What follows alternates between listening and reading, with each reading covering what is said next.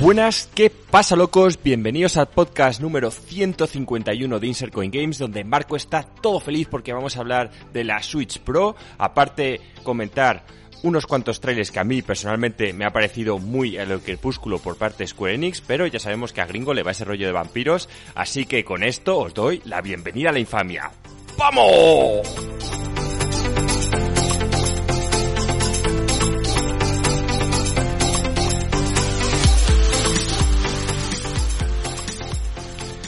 ¿Qué pasa chicos? Bienvenidos.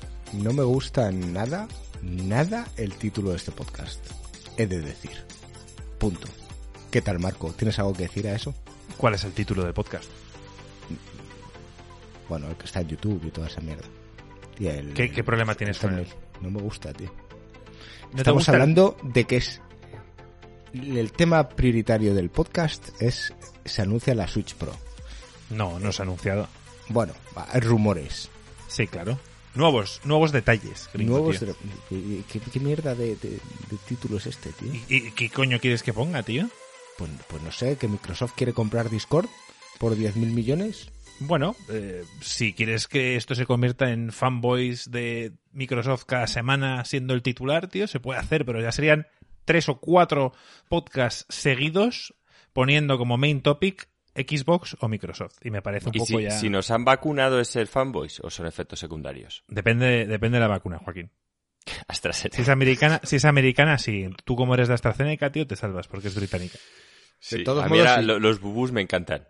Yo lo digo porque yo tengo que mm, generar cierto hate aquí. O sea, vamos a ver, aquí al final esto es un Sí, consenso y lo hemos decidido entre todos, pero A ver, efectivamente. Alex ya Se dijo en sus culo. apuestas que este año Tito Phil iba a sacar la tarjeta de crédito de Jeff Bezos, iba a comprar todo. O sea, y por ahora parece que eh, puede que en poco tiempo le llegue a Marco una llamada de Phil Spencer diciendo que quiere comprar Coin Games, que necesita un Phil Spencer hablando en español. A favor de mi, de mi título, diré que. A ver, siendo un podcast de videojuegos y de noticias, la verdad es que no me gusta poner de título rumores. No me suele gustar.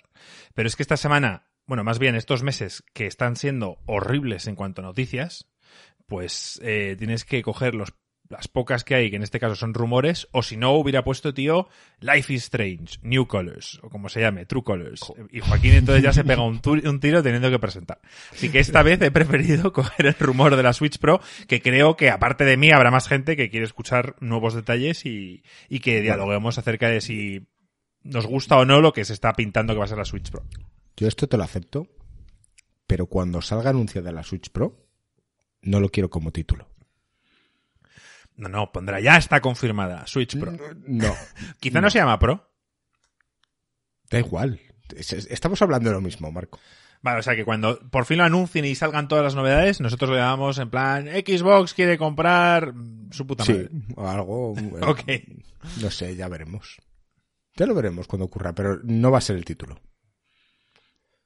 ¿Te parece bien? La vamos a llamar la. Ultra Switch.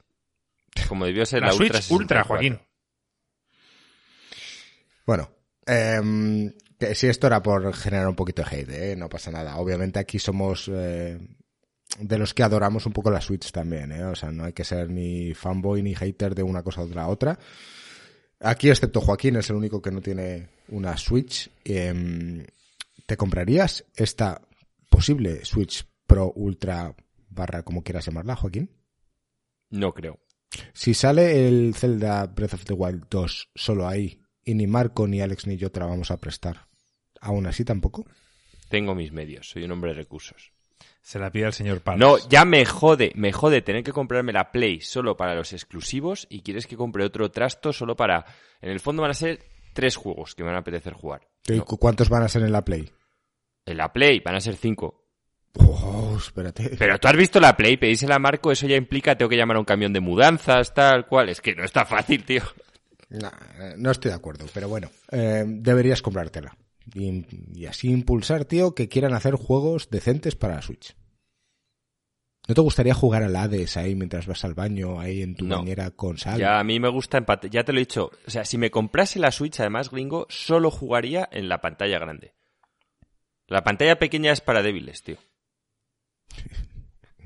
Por favor, los que estáis al otro lado de las ondas, no os sentáis ofendidos por el... Solo, solo voy a permitírselo a los padres que me digan que no les queda otra, pero el resto de la gente es de débiles. Es como Hubo un- una encuesta o algo así y supuestamente la mayor parte de la gente juega a la Switch en portátil. A mí me parece una Exacto. infamia. Yo si puedo lo juego en, en, en tele siempre. Pero, por ejemplo, esta semana que están en casa mi hermana y mi sobrino y demás, es una maravilla el poder jugarla en modo portátil, tío. Porque básicamente significaría que no puedo jugar a nada. Y la Switch me permite jugar. O sea que ya con eso, tío, tiene mi bendición.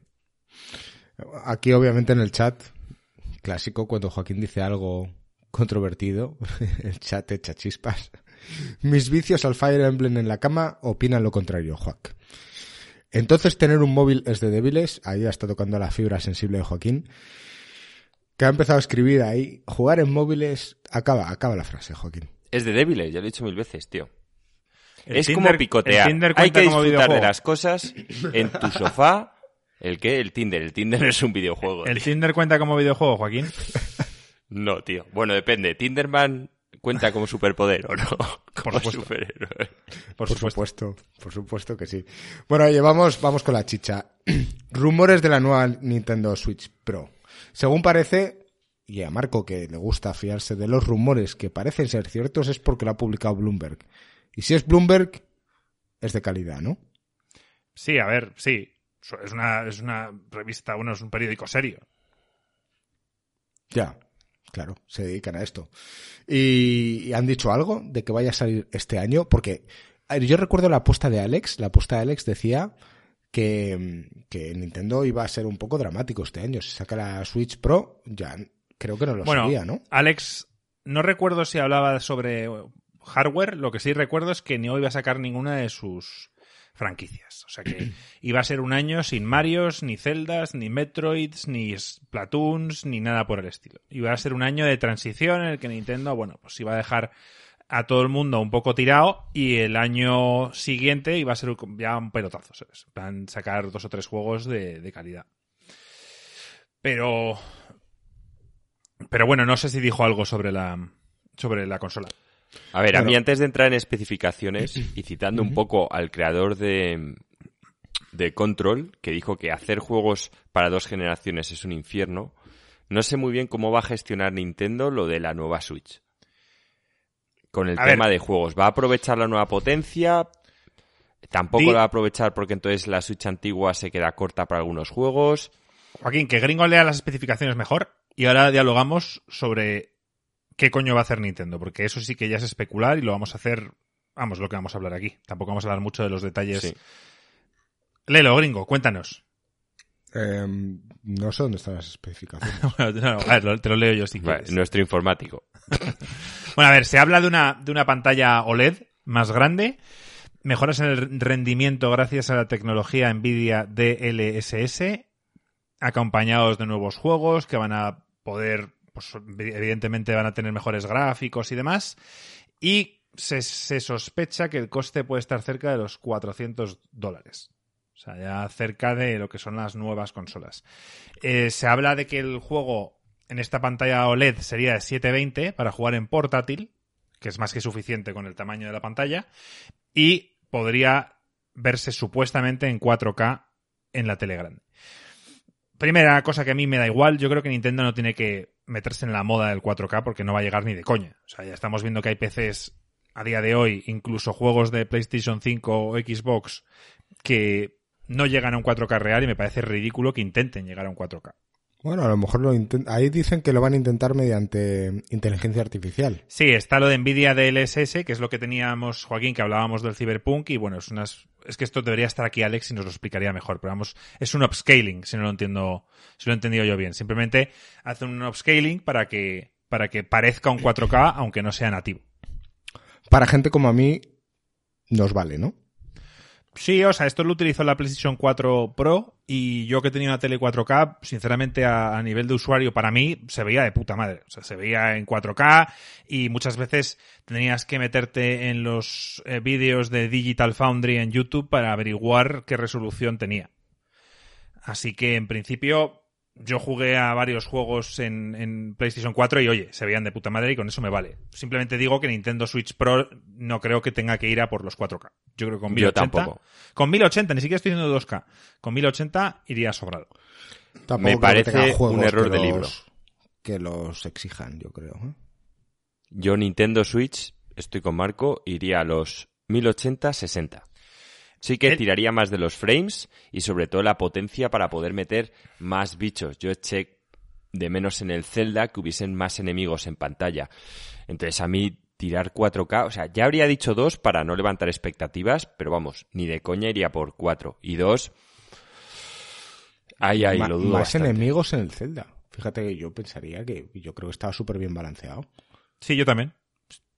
No, yo personalmente eché de menos de vez en cuando que hubiese ahí algún enemigo más, combates que te ves un poco así más rodeado. Me parecía, ya os lo dije, que el... Bueno, no, vamos a entrar a hablar del Zelda, pero vamos, creo que sufrió, de hecho, cuando lo jugabas en la tele, eh, al principio fue un drama, o sea, tuvieron que parchearlo y demás. No, no fue un drama. Eh, se- habían zonas donde sufría y se notaba mucho caída de frames, pero en un 90% del juego iba estable. Simplemente eran una serie de zonas, Joaquín, como el bosque Kokiri este o algunas otras zonas más, donde era, sí, era un drama, pero solo en esas zonas. Pues por eso digo que yo más del 4K tiraría los frames. O sea, le pondría potencia de sobra para que los juegos se vean a 1080 y ya está, tío. Y que tenga frames de sobra para que cuando lo pases a la tele no tengas ningún tipo de problema jugando a cualquier juego. La pantalla OLED a a 720 en portátil me parece bien. O sea, creo que no hace falta más. De OLED dicen que va a tener mejor tiempo de respuesta y demás, o sea que me parece bien.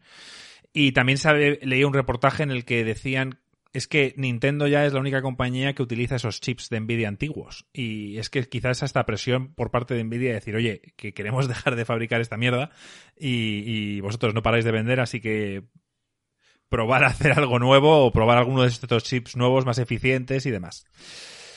Em, ¿Están Ahora- hablando de una patente en los Joy-Con? Sí, ¿Habéis también, sí. Se ha hablado de una patente en los Joy-Con, pero no se ha visto mucho más allá de que el pad, que es algo que nos hemos quejado todos los que tenemos la Switch original, eh, no es el pad tradicional que está en la Switch Lite y que está en la mayoría de consolas, sino que son cuatro botones independientes con una flecha cada uno y eso para jugar a juegos de lucha o jugar a juegos tipo Hollow Knight es un infierno. Mm. Entonces, eh, no se ha dicho más acerca de, de qué puede tener estos Joy-Con. Evidentemente, supongo que se centrarían en arreglar el tema del drift. Que por cierto, mi consola, la original, ya tiene un problema de drift en el, en el gatillo, no el gatillo, en el analógico izquierdo.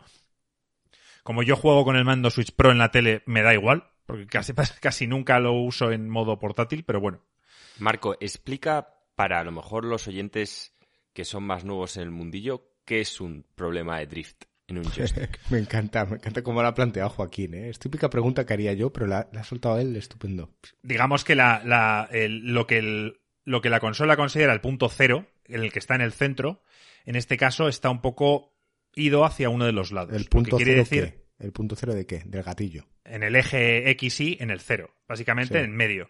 Entonces, lo que ocurre es que cuando tú, supuestamente, tu personaje está parado, el, analógico supuestamente está movido un poco a la izquierda, por tanto, da pasitos, el personaje en este caso, hacia un lado. Esto en un juego como el Zelda Breath of the Wild te da un poco igual, pero hay otro tipo de juegos que, que puede ocurrir y que puede ser molesto. Yo la verdad es que no tengo intención de comprarme unos Joy-Cons nuevos porque ya, como ya digo, no los utilizo mucho en portátil, pero si algún día veo que va, va a más y acaba siendo jodido, pues sí que tendré que cambiarlos. Decir que lo, del- lo del drift no solo es en Switch, o sea, a mí me pasó en, en un mando de la PlayStation 4. Yo jugando al God of War, siempre eh, Kratos iba un poco a la izquierda y yo, joder, ¿qué co- cojones pasa? Y ahí fue, Joaquín, cuando descubrí este famoso drift. Kratos se te iba de lado. Sí, se iba hacia la izquierda. ¡Kratos! básicamente como, como yo soy de los que cuando veníais todos a casa, pues al final llegaba mi cumpleaños me decíais, ¿qué te regalo? Y decía, mandos. Y yo al final tenía tres, cuatro mandos de la Play para cuando vinierais todos a echarnos unas partidas al FIFA o lo que fuera, pues cambiaba de mando y punto, ¿sabes? Pero había uno, luego yo me lo callaba y el típico que venía a jugar a partida de FIFA, joder, no estoy jugando bien hoy yo. Marco ya sabía que se iba a ir por la izquierda, ¿sabes? sí, sí, sí. En plan, se le, va a ir, se le va a ir la bola por la banda. Qué cabrón, ya decía yo, ¿por qué perdía siempre contra ti? Claro, claro, gringo, ya por eso. Qué, qué asqueroso, sí, pero vamos, no me parece mala táctica, ¿eh? Bueno, ¿te ha quedado claro lo que es el drifting, eh, Joaquín? Sí. Me ha quedado muy claro. Creo que nuestros espectadores ahora saben que, aparte de podcaster, Marco debería haber sido profesor. Exacto. Vamos con lo que ha preguntado Joaquín antes, que eso es lo que realmente importa. Eh, ¿Qué pasa con los juegos? Al final, ¿qué pasa? ¿Que Zelda Breath of the Wild 2 se va a ver mucho mejor en el supuesto caso de que salga la Switch Pro? ¿Se va a ver mucho mejor, pero va a ser jugable en- también en la Switch original? Eh, ¿Va a ser un juego exclusivo o van a haber juegos exclusivos de Switch Pro? ¿Cómo lo veis vosotros? Yo entiendo que no debería haberlos. Porque una cosa es que lo llames Switch 2, que ya estás diciendo a la gente, oye, esto es otro rollo, y otra cosa es que lo llames Pro. Pro estás dando a entender que vas a ver una versión mejorada de lo mismo. Básicamente, esto ya pasó en la Nintendo 64 cuando te regalaban la movida esta que aumentaba el RAM. Eh, había otra consola de Sega, la Mega Drive también tenía. Bueno, la Mega Drive es que le podías meter tantas cosas, era un gangbang eso. Pero en general, esto ya lo hemos visto en otras consolas. En la Play 4 es la más reciente, o en la Xbox, que la Pro podías jugar a todo la PlayStation 4 normal, pero sí que era visualmente, ya sea a través de frames o mejores gráficos, pues oye, lo veías compensado. Aquí, pues yo entiendo que si lo llaman Pro, vas a poder tener todos los juegos iguales. Esto quiere decirse que los juegos realmente nuevos no van a aprovechar al 100% la potencia de la nueva consola. O sea, porque esto- cuando realmente lo quieres aprovechar, implica que la antigua no va a funcionar. Tú esto lo diferencias únicamente por el nombre. ¿Qué pasa? Este nombre no es fijo, ¿eh? A lo mejor, como ha dicho Marco, a lo mejor ahora decimos que es la Pro, pero mañana cuando la anuncien dicen es la 2. Entonces ya es totalmente independiente. Cuando realmente es una tecnología muy similar y debería ser compatible. O sea, Pues no digas si que lo solo por llaman, el nombre. Si lo llaman Switch 2, gringo, es que es la percepción que das a la gente. Créeme que habrá juegos que valgan para las dos, como pasa con la PlayStation 5 y la PlayStation 4, y habrá juegos que solo valgan para la 2. Entonces lo estás pasando mal con los nombres de la Xbox. Bueno, a ver, me refiero, ya- o sea, Xbox tuvo una división especial, eh, así como Nintendo formó un grupo de talento para sus peluqueros, Xbox hizo lo mismo para los nombres. O sea, reunió todo el talento de Estados Unidos y dijeron, poned los nombres a las consolas. Y claro, yo ya es que digo, ¿cómo podéis ser tan malos? Yo aparte es que quería tocar la polla y mira que, Marco, para que no digan que somos fanboys de, de todo lo que hace Microsoft, yo personalmente quería tocar la polla y rebautizar las consolas. Y si a partir de ahora Microsoft ha decidido que en cada generación va a sacar dos tipos de consolas, una superior y otra un poquito eh, más económica, por decirlo de alguna forma, pero que se va a poder jugar lo mismo en las dos, personalmente yo a una la llamaría, por ejemplo, ¿eh? que me encantó, ya que estamos, llamaría una la Xbox Hades y a la que es, en plan, más económica, la llamaría la Xbox y el nombre mm, Aquiles, por ejemplo. ¿Ves? Coges la mitología griega y a la superior le pones el nombre de un dios y a la otra el nombre de un héroe. Y lo dejas claro, tío. Y encima nombres que molan. La Xbox Hades mola un Eso, eso, eso de claro, yo creo que tú crees que todo el mundo conoce la mitología. A ver, Marco, si no conoces algo de la griega, es que no has jugado al God of War. Es que no has jugado al Hades. E- Eres un infame. O sea, no mereces ni tener consola. Ya hemos hablado de lo que es la infamia, te damos el título. Es como, Vale. eres un infame el tira. Tampoco sé que es infame. Pues ya está, tío. ¿Qué esperas de esa persona? Vamos a volver. saberlo. Joaquín, a ver, Nintendo ya tuvo un caso. Sacó la Nintendo 3DS. eh, y luego sacó la Nintendo 3DS XL New. Se llamaba New 3DS o algo así. Que básicamente mejoraba mucho las prestaciones y demás. Y hubo muy pocos juegos, muy pocos, pero hubo, que eran solo exclusivos de esa consola. Como el Xenoblade Chronicles, que era un juego que, que, que se salió para la Wii, y luego hubo una versión que solo funcionaba en esta nueva New 3DS para y que no funcionaba la original. Entonces Nintendo ya la ha cagado con esto. Yo creo que no la van a volver a cagar, evidentemente, porque no funciona. Y, y estoy contigo en que sería un error, sobre todo porque Nintendo, cuatro años que lleva ya la consola en el mercado, lo está petando. Entonces, ¿para qué van a sacar una Switch 2 si la Switch normal tiene muchísimo recorrido todavía? Entonces, si me preguntas a mí, creo que ni siquiera tendrían que sacar esta Switch Pro.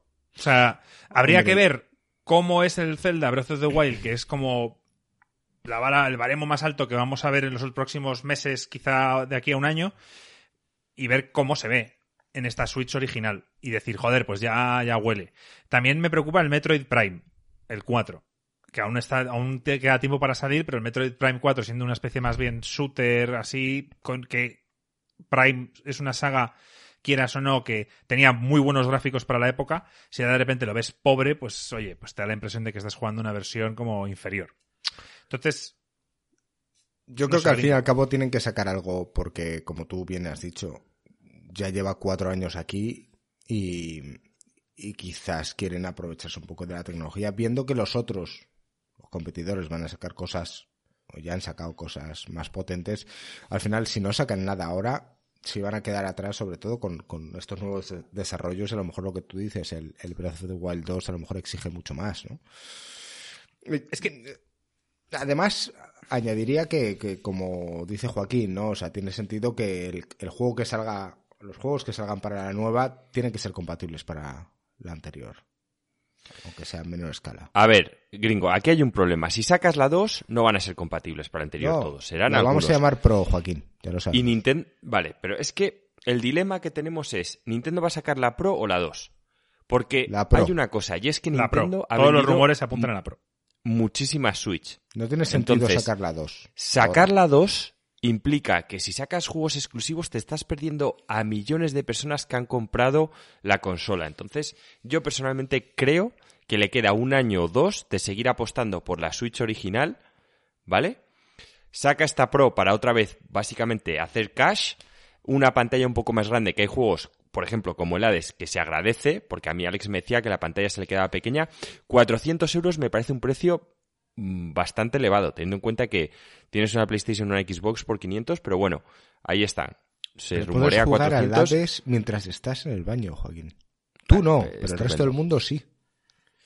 Sí, Puedes cagarte en todo mientras estás cagando a la vez. Sí, sí.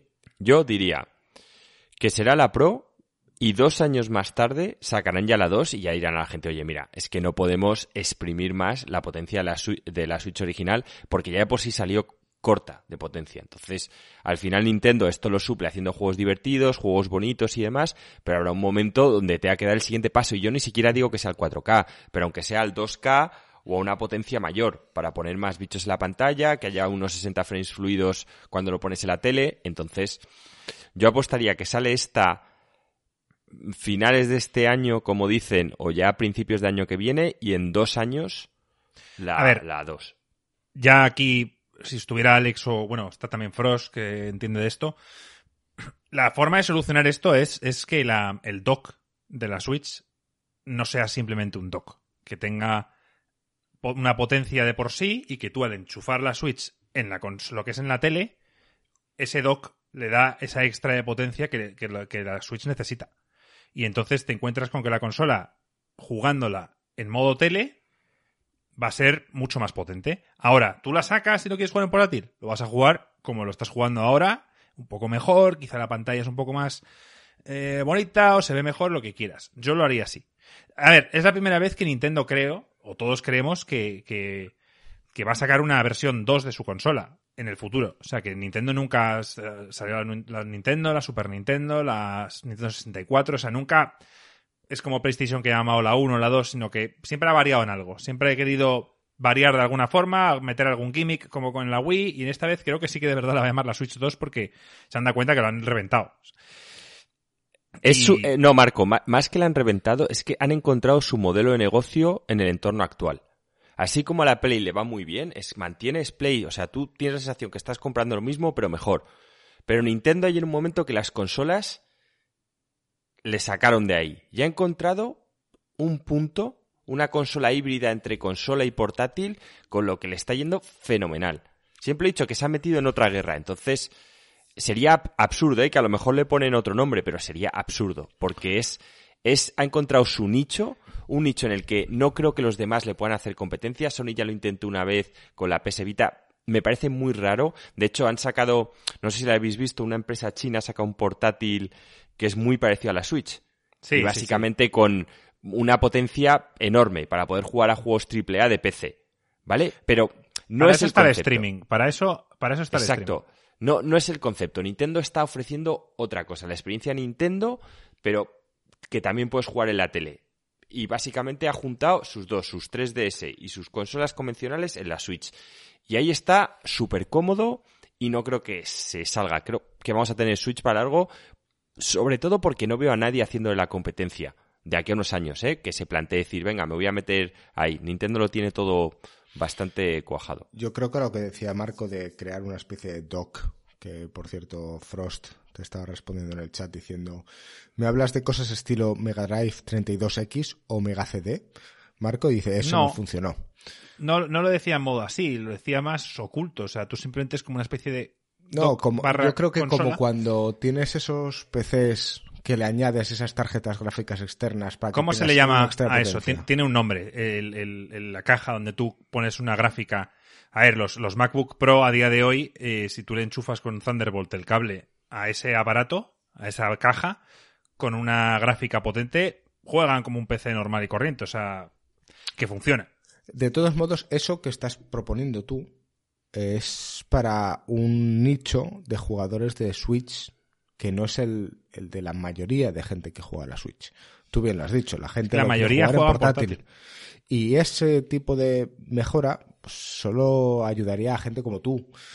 Que, saquen fondo, dos si versiones, jugar tío, a un que juego, hagan como, que hagan como pero si- Xbox. pero si quieres jugar a un juego de alta calidad y en 4K y tal, lo vas a jugar en otra consola. No es la guerra de Nintendo. Te doy la razón en la que yo no necesito que el Zelda Breath of the Wild se vea 4K con unos gráficos espectaculares. ¿Que me gustaría? Sí. ¿Que no lo van a, que lo van a hacer? No. Entonces, me da igual, si sacan un Breath of the Wild con los gráficos que hemos visto, algo mejores y tal, yo a mí, a mí ya me vale, pero hablo de que Nintendo no puede quedar separada y sobre todo el problema que tiene Nintendo son los third parties, o sea, las otras compañías que desarrollan videojuegos para ellos. Ahora mismo, eh, con el tema de los indies se han salvado, pero y con el tema de Bethesda que ha sacado el Doom y ha sacado el Wolfenstein y alguno más, pero digamos que todos estos juegos third parties que van a ir saliendo a lo largo de estos años, ya Nintendo se ha quedado atrás, no va a haber ninguno. Entonces, o estas mismas compañías, viendo el éxito que tiene Switch, deciden hacer juegos específicos para la Switch, que seguramente no lo hagan, o todos esos juegos se quedan fuera y por tanto, lo que dice Joaquín, solo compramos la Switch para los juegos de Nintendo. Que a mí siempre me ha valido con eso. Yo por eso compro una Switch. No compro la Switch para jugar al siguiente Mass Effect. Ya sé que para eso tengo un PC, para eso tengo otro tipo de consolas. Pero hay mucha gente que no, hay mucha gente que decide solo comprarse la Switch y evidentemente le gustaría tener pues, todos los juegos. O la mayor o la mayoría de ellos.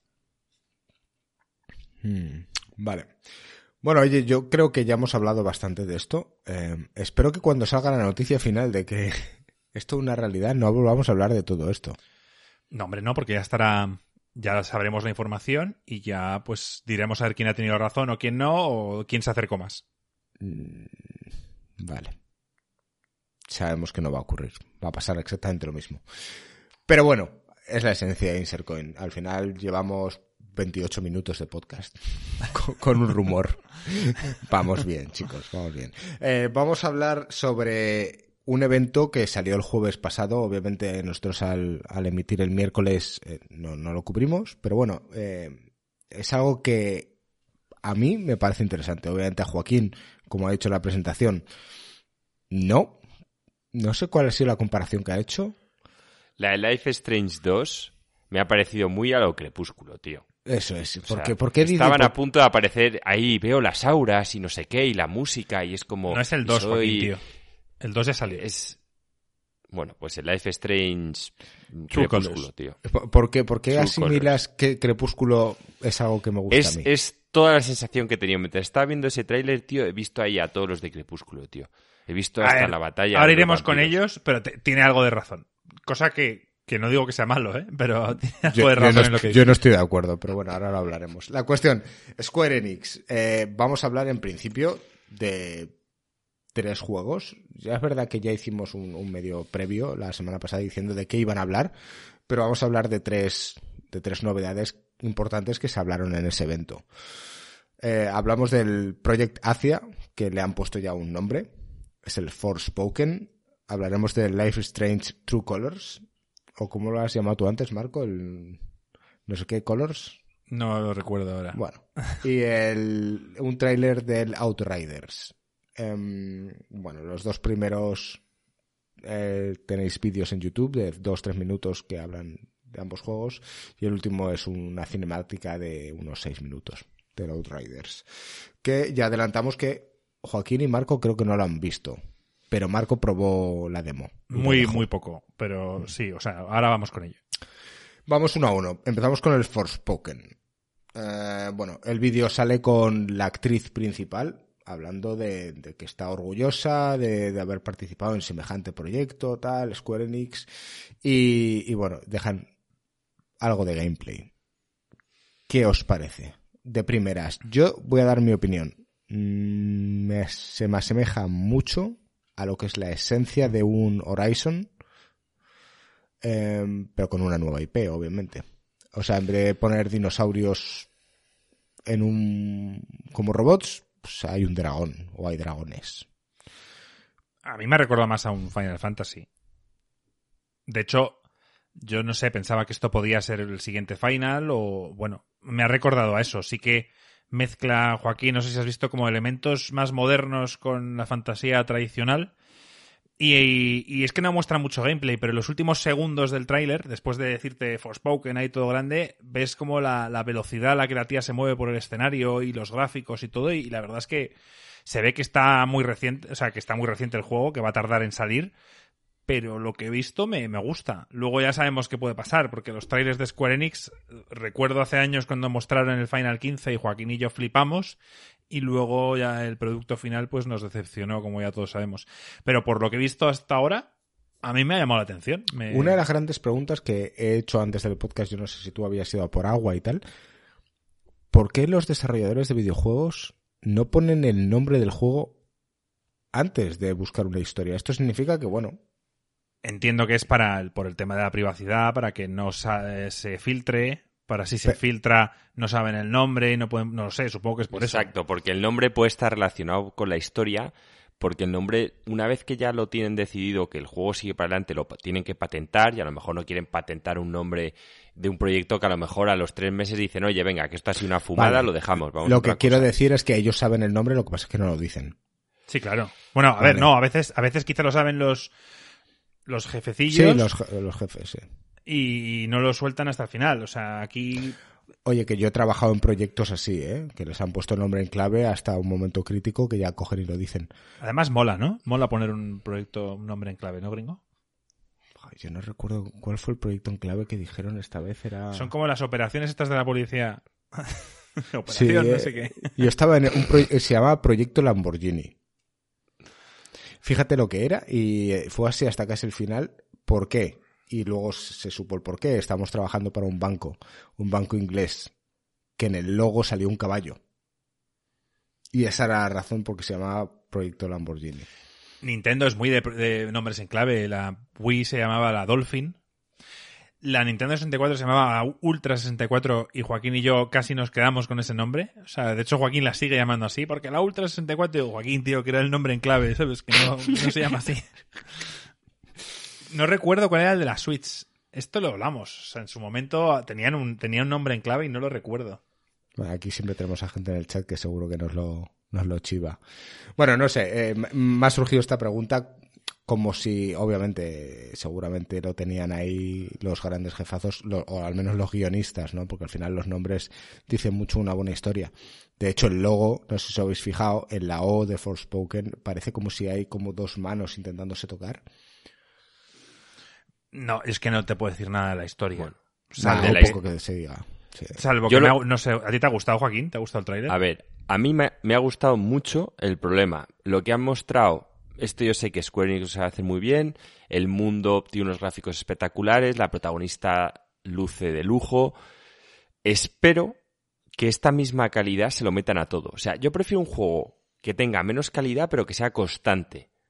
Por ejemplo, a mí me repateó mucho, y mira que me gustó mucho el, el Final Fantasy VII Remake, pero había un salto de calidad abismal entre los personajes principales y los NPCs que veías andando. O sea, es que era como dos putos mundos, tío, diferentes. Y eso chirría, porque al final tu cerebro nota que no es real. Entonces prefiero una calidad más baja pero constante a todos los niveles que algo que se vea estupendo y luego de repente cuando te encuentres con un NPC en un poblado tal sea la infamia total. Y los Ahora, quests. plan, en los eh, quests. Busca cuatro sapos, no sé qué, y tú, vale. Entonces, pues bueno, lo que he visto, creo que en cuanto a gráficos es Square y va a seguir muy bien lo principal, ¿eh? Luego los secundarios puede ser un problema. Ahora, el gameplay. Eso vamos a tener que ver más para ver si es divertido o no, aunque bueno, ya el combate del Final Fantasy VII Remake me pareció divertido. Parece más de Mejorable, acción este, ¿verdad? O sea, por lo hemos- mejorable pero divertido. Parece más de acción, sí. Yo creo que puede que el juego sea más a tener típica rama de habilidades y simplemente un juego de acción en mundo abierto y en un mundo en el que mm, parece que esta chica se ha transportado por algo. O sea, a mí me da toda la sensación que la tía se ha cogido en un portal o algo Me y hay encanta otro cuando mundo. Joaquín parece que se ha fumado algo para...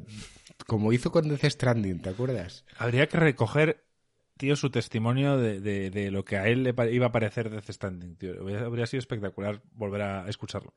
Oye, dije en muchas cosas acerté. En la única que me equivoqué, bueno, me equivoqué en unas cuantas porque dije muchas cosas, pero era, creo que dije algo de que si el gordo y el bebé eran la misma persona y tal y cual. ¿Dijiste que Benicio el toro era el bebé o algo de eso? No, tú Sí, decías por que- eso, que- que, el gordo y el bebé eran la misma persona. Yo, yo recuerdo que tú dijiste que él era el bebé. O sea, el Porter, el protagonista. Pues a lo mejor, puede ser. Eh, me- eh, lo del bebé me equivoqué, pero lo de que el bebé estaba relacionado con el tiempo y todo eso, ahí saqué bastantes cosillas. Yo, De algo que era una paranoia. Me, me gustó mucho más lo que habían creado como mundo que la historia en sí. La historia, poco paja. Pero bueno. Nintendo NX, NX, gringo. Yo no me acordaba.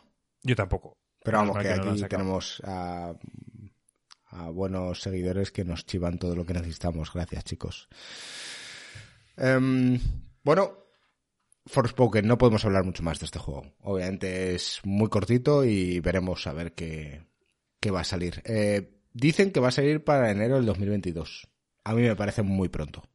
Sí, a mí también. A ver, ahora ya estamos acostumbrados a que la gente retrase los juegos más. O sea, ya encima desde que pasó lo del Cyberpunk y el revuelo que tuvo, ahora ya sí que estamos viendo atrasos por doquier. O sea, ya parece que se lo piensan más antes de sacar las cosas a medias. Pues sí, eh, veremos más adelante y hablaremos más de este juego. Em, Life is Strange True Colors. Yo voy a hablar el último de esto. Quiero escuchar a Joaquín primero. Bueno, yo he visto el tráiler, no es el tipo de juegos que a mí me gusta, pero personalmente, cómo estaba hecho el tráiler, era un viaje al crepúsculo, tío gringo. Yo lo siento, pero me sentía, tío, en el mundo ese de vampiros, en el poblado ese que es invierno, eh, todos aquí, esto es la época más importante de tu vida, colega, y todo nos va a sentir. Y la tía viendo las auras, o sea, he, he visto, vamos, he visto al Kulen por ahí, tío. De hecho, he de decirte que no entiendo la comparación con Crepúsculo y es porque solo vi la primera de Crepúsculo y no he visto más. A lo mejor va por eso, por lo que no lo entiendo. ¿no? No, sí, sí lo deberías entender porque la primera es la que más se le asemeja al juego. Es la más pastelosa de todas. A ver, vamos a ver. Eh, Life is Strange siempre ha sido así. O sea, son historias de, de adolescentes y tocan mucho la nostalgia. Por ejemplo, a mí el primero me tocó mucho porque estaba ambientado gringo en un pasado reciente, ¿verdad? Era como...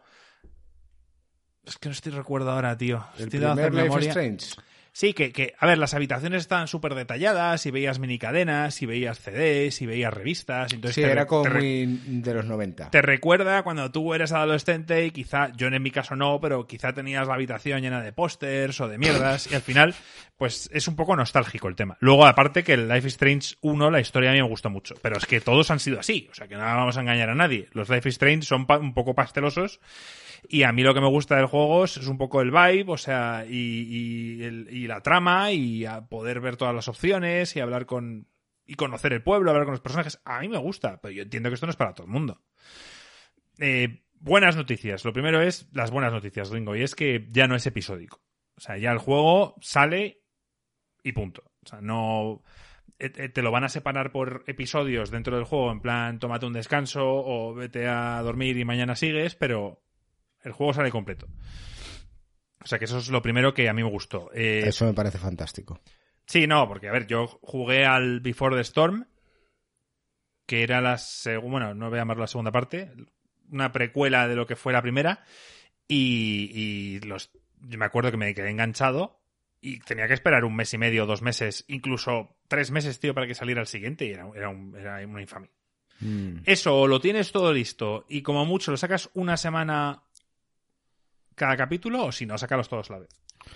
Yo cuando lo jugué, obviamente, ya habían salido todos, si no me equivoco. Y, y bueno, a mí el primero me encantó. Que sepáis que todos los que nos seguís en el canal, si queréis ver, eh, este juego yo lo jugaré en lanzamiento. Lo vas a jugar este en lanzamiento. ¿Te ha gustado el tráiler, Ringo? 10 de septiembre, sí. Eh, lo llamaré el título Crepúsculo, más allá de las auras. ¿Te parece bien, Joaquín? Me parece estupendo. Vale. Eh, decir que a mí este tipo de juegos me chifla. O sea, me encantan y siempre voy a estar apoyando las historias que al final debatíamos sobre si es un juego o no, seguir una historia, tomar decisiones. Yo soy como una buena película. Tiene que tener una muy buena historia detrás y este tipo de juegos siempre las tiene. Es verdad que empieza con un drama, o sea, yo ya cuando empiezas con el trailer ya sabes que esto va a ser un dramón. Todos en general son un dramón. Pero parece que, que siempre tienen una historia muy interesante que contar detrás. Aquí parece que vas a estar investigando un suceso. eh, Hombre, parece no, han hecho La un muerte- spoiler que te cagas. de- No, a ver, eso pasará al principio, Joaquín. La muerte del No. hermano Ya, de sí. la protagonista. Y al final eh, tienes que averiguar qué coño está pasando en el pueblo tan fantástico que ha descrito Joaquín. Em, y habrá cosas que te sorprendan, ¿no? Son los Kulen, tío, se la han bebido, gringo. Decir que no lo. No lo. eh, no lo desarrolla Dontnod, gringo, que son los que desarrollaron el Life Strange 1. Sí, eso había leído. sí. Son los que hace, hicieron el Before the Storm. Que no es mala noticia porque la verdad es que a mí me gustó. Fue una cosa más corta y tal, pero Dontnod ya se ha puesto a hacer otras cosas. Aspiran más alto, parece ser. Después del Vampire, Joaquín. No sé si hicieron el Life Strange 2, creo que sí. Y bueno, ya eh, se han ido a otra cosa. Así que tampoco, bueno, mm, no lo veo mal que, que lo continúen otros.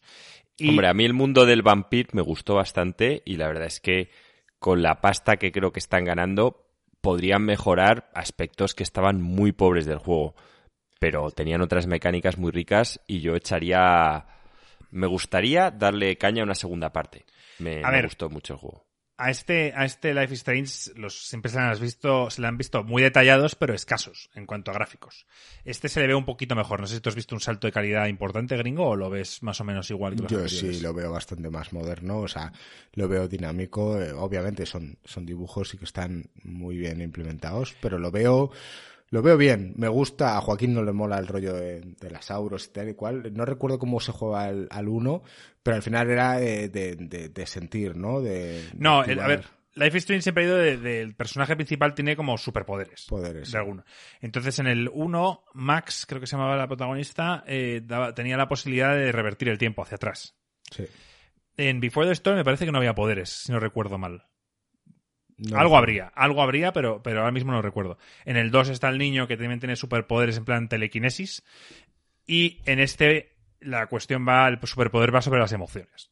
Es un poco como el Red Strings Club, eso que te conté yo del juego este indie español en el que puedes influenciar las, El de la las borrachera, emociones. sí, sí. Pues quizás algo parecido. No sé. Obviamente este juego no es para todo el mundo. Eh, si os gusta el género, mm, yo voy a streamearlo. Eso sí, Punto. una infamia. Esto es hay una una infamia. infamia aquí. Eh, han anunciado, con este, eh, con este tráiler, han anunciado que Life is Strange Edi- Complete Edition Remaster, el cual está el Life is Strange 1 y el Before the Storm, pues va a salir. Y dices tú, pero vamos a ver, ¿remaster de qué? ¿Vas a sacar un remaster en la Play 4 de un juego que salió en Play 4? Me jodas, creo que ya se están pasando con los remasters y, y decir que qué coño van a mejorar este juego, ¿Qué, qué van a hacer, se va a ver en 4K, o sea, me refiero. Ya cualquier cosa lo llaman remaster en vez de simplemente decir, oye, Complete Edition, ya está. Oye, que Complete Edition y tienes estas mejoras, lo hemos upscaleado a 4K, hemos mejorado algunas texturas, lo que tú quieras, pero no lo llames remaster. No engañes a la gente. Llámalo GOTY, tío, como toda la vida. Sí. Game of the Year Edition. Y ya está. A lo mejor si te retocan un poquito alguna cosa, Bueno, vale, pero no lo llames remaster, gringos. Los rema- o sea, todos, o ¿Cómo sea, lo Joaquín y yo? Joaquín y yo siempre Complete Edition. O sea, vamos a ver. Edition. No, pero vamos a ver. Complete Edition de verdad. Sí, sí, vamos a ver eh, que, que, que hay mil juegos que sacan eh, parches sin siquiera avisar en el que mejoran el rendimiento de los juegos y nadie Y te dice lo dan nada. gratuito. Claro. El Cyberpunk a final de este año se llamará Complete Edition. No, se llamará Yo ya dije que a ese juego le faltaban dos años aún para que esté. Ya están empezando a arreglar, por lo que viste en el último parche, el tema de la policía. Sí, que ya no se te transportan detrás tuyo, ¿no? Es Pero un buen arreglo. yo ya me voy a esperar y voy a jugar cuando saque la típica versión definitiva con los DLCs, me lo volveré a jugar entero. Dice Ruffer. Cyberpunk without, bu- bu- without Books Edition. Bueno, eh, con esto dejamos el Life Strange y lo dejaremos seguramente hasta el lanzamiento, me imagino. Y pasamos con el Outriders, que hablábamos de que Joaquín no ha visto el tráiler, Marco tampoco, pero lo jugó en la versión beta. Yo lo he visto por encima, he ido pasando. Eh, a mí me ha recordado a un Destiny, el nuevo Destiny al que podríamos jugar todos, tío. Eh, un shooter cooperativo con diferentes A mí me eh, ha recordado al Mass Effect. Ramas. Bueno, sí, pero es que, claro, el Mass Effect era cooperativo, No, online. no. Claro, eh, aquí habrá niveles, eh, tienes ramas de talentos, tienes eh, upgrades de armas, eh, una vez llegas a un nivel vas a poder acceder a especies como de mazmorras o misiones específicas que necesitas nivel. O sea, a mí me ha recordado mucho al Destiny. Y cada personaje con sus cualidades diferentes. Sinceramente, podría llegar a ocupar el hueco que, que Destiny ha dejado. Que Destiny no ha dejado ningún hueco. Sí, tío, para que- nosotros que- lo ha dejado, Ah, para, tío. para- nosotros sí, vale. A ver, este juego yo no lo iba a jugar ni de coño. O sea, me refiero, probé la demo y, y no voy a echarle la culpa al juego porque sinceramente lo instalé, eh, jugué 10 minutos y dije, no me apetece jugarlo. O sea, no, no- no es un problema del juego, era que a mí no me apetecía jugarlo y me puse a jugar otra cosa. Pero por lo que la gente ha hablado, hay mucha gente que le ha gustado. Ruffer aquí en el chat dice que es una infamia.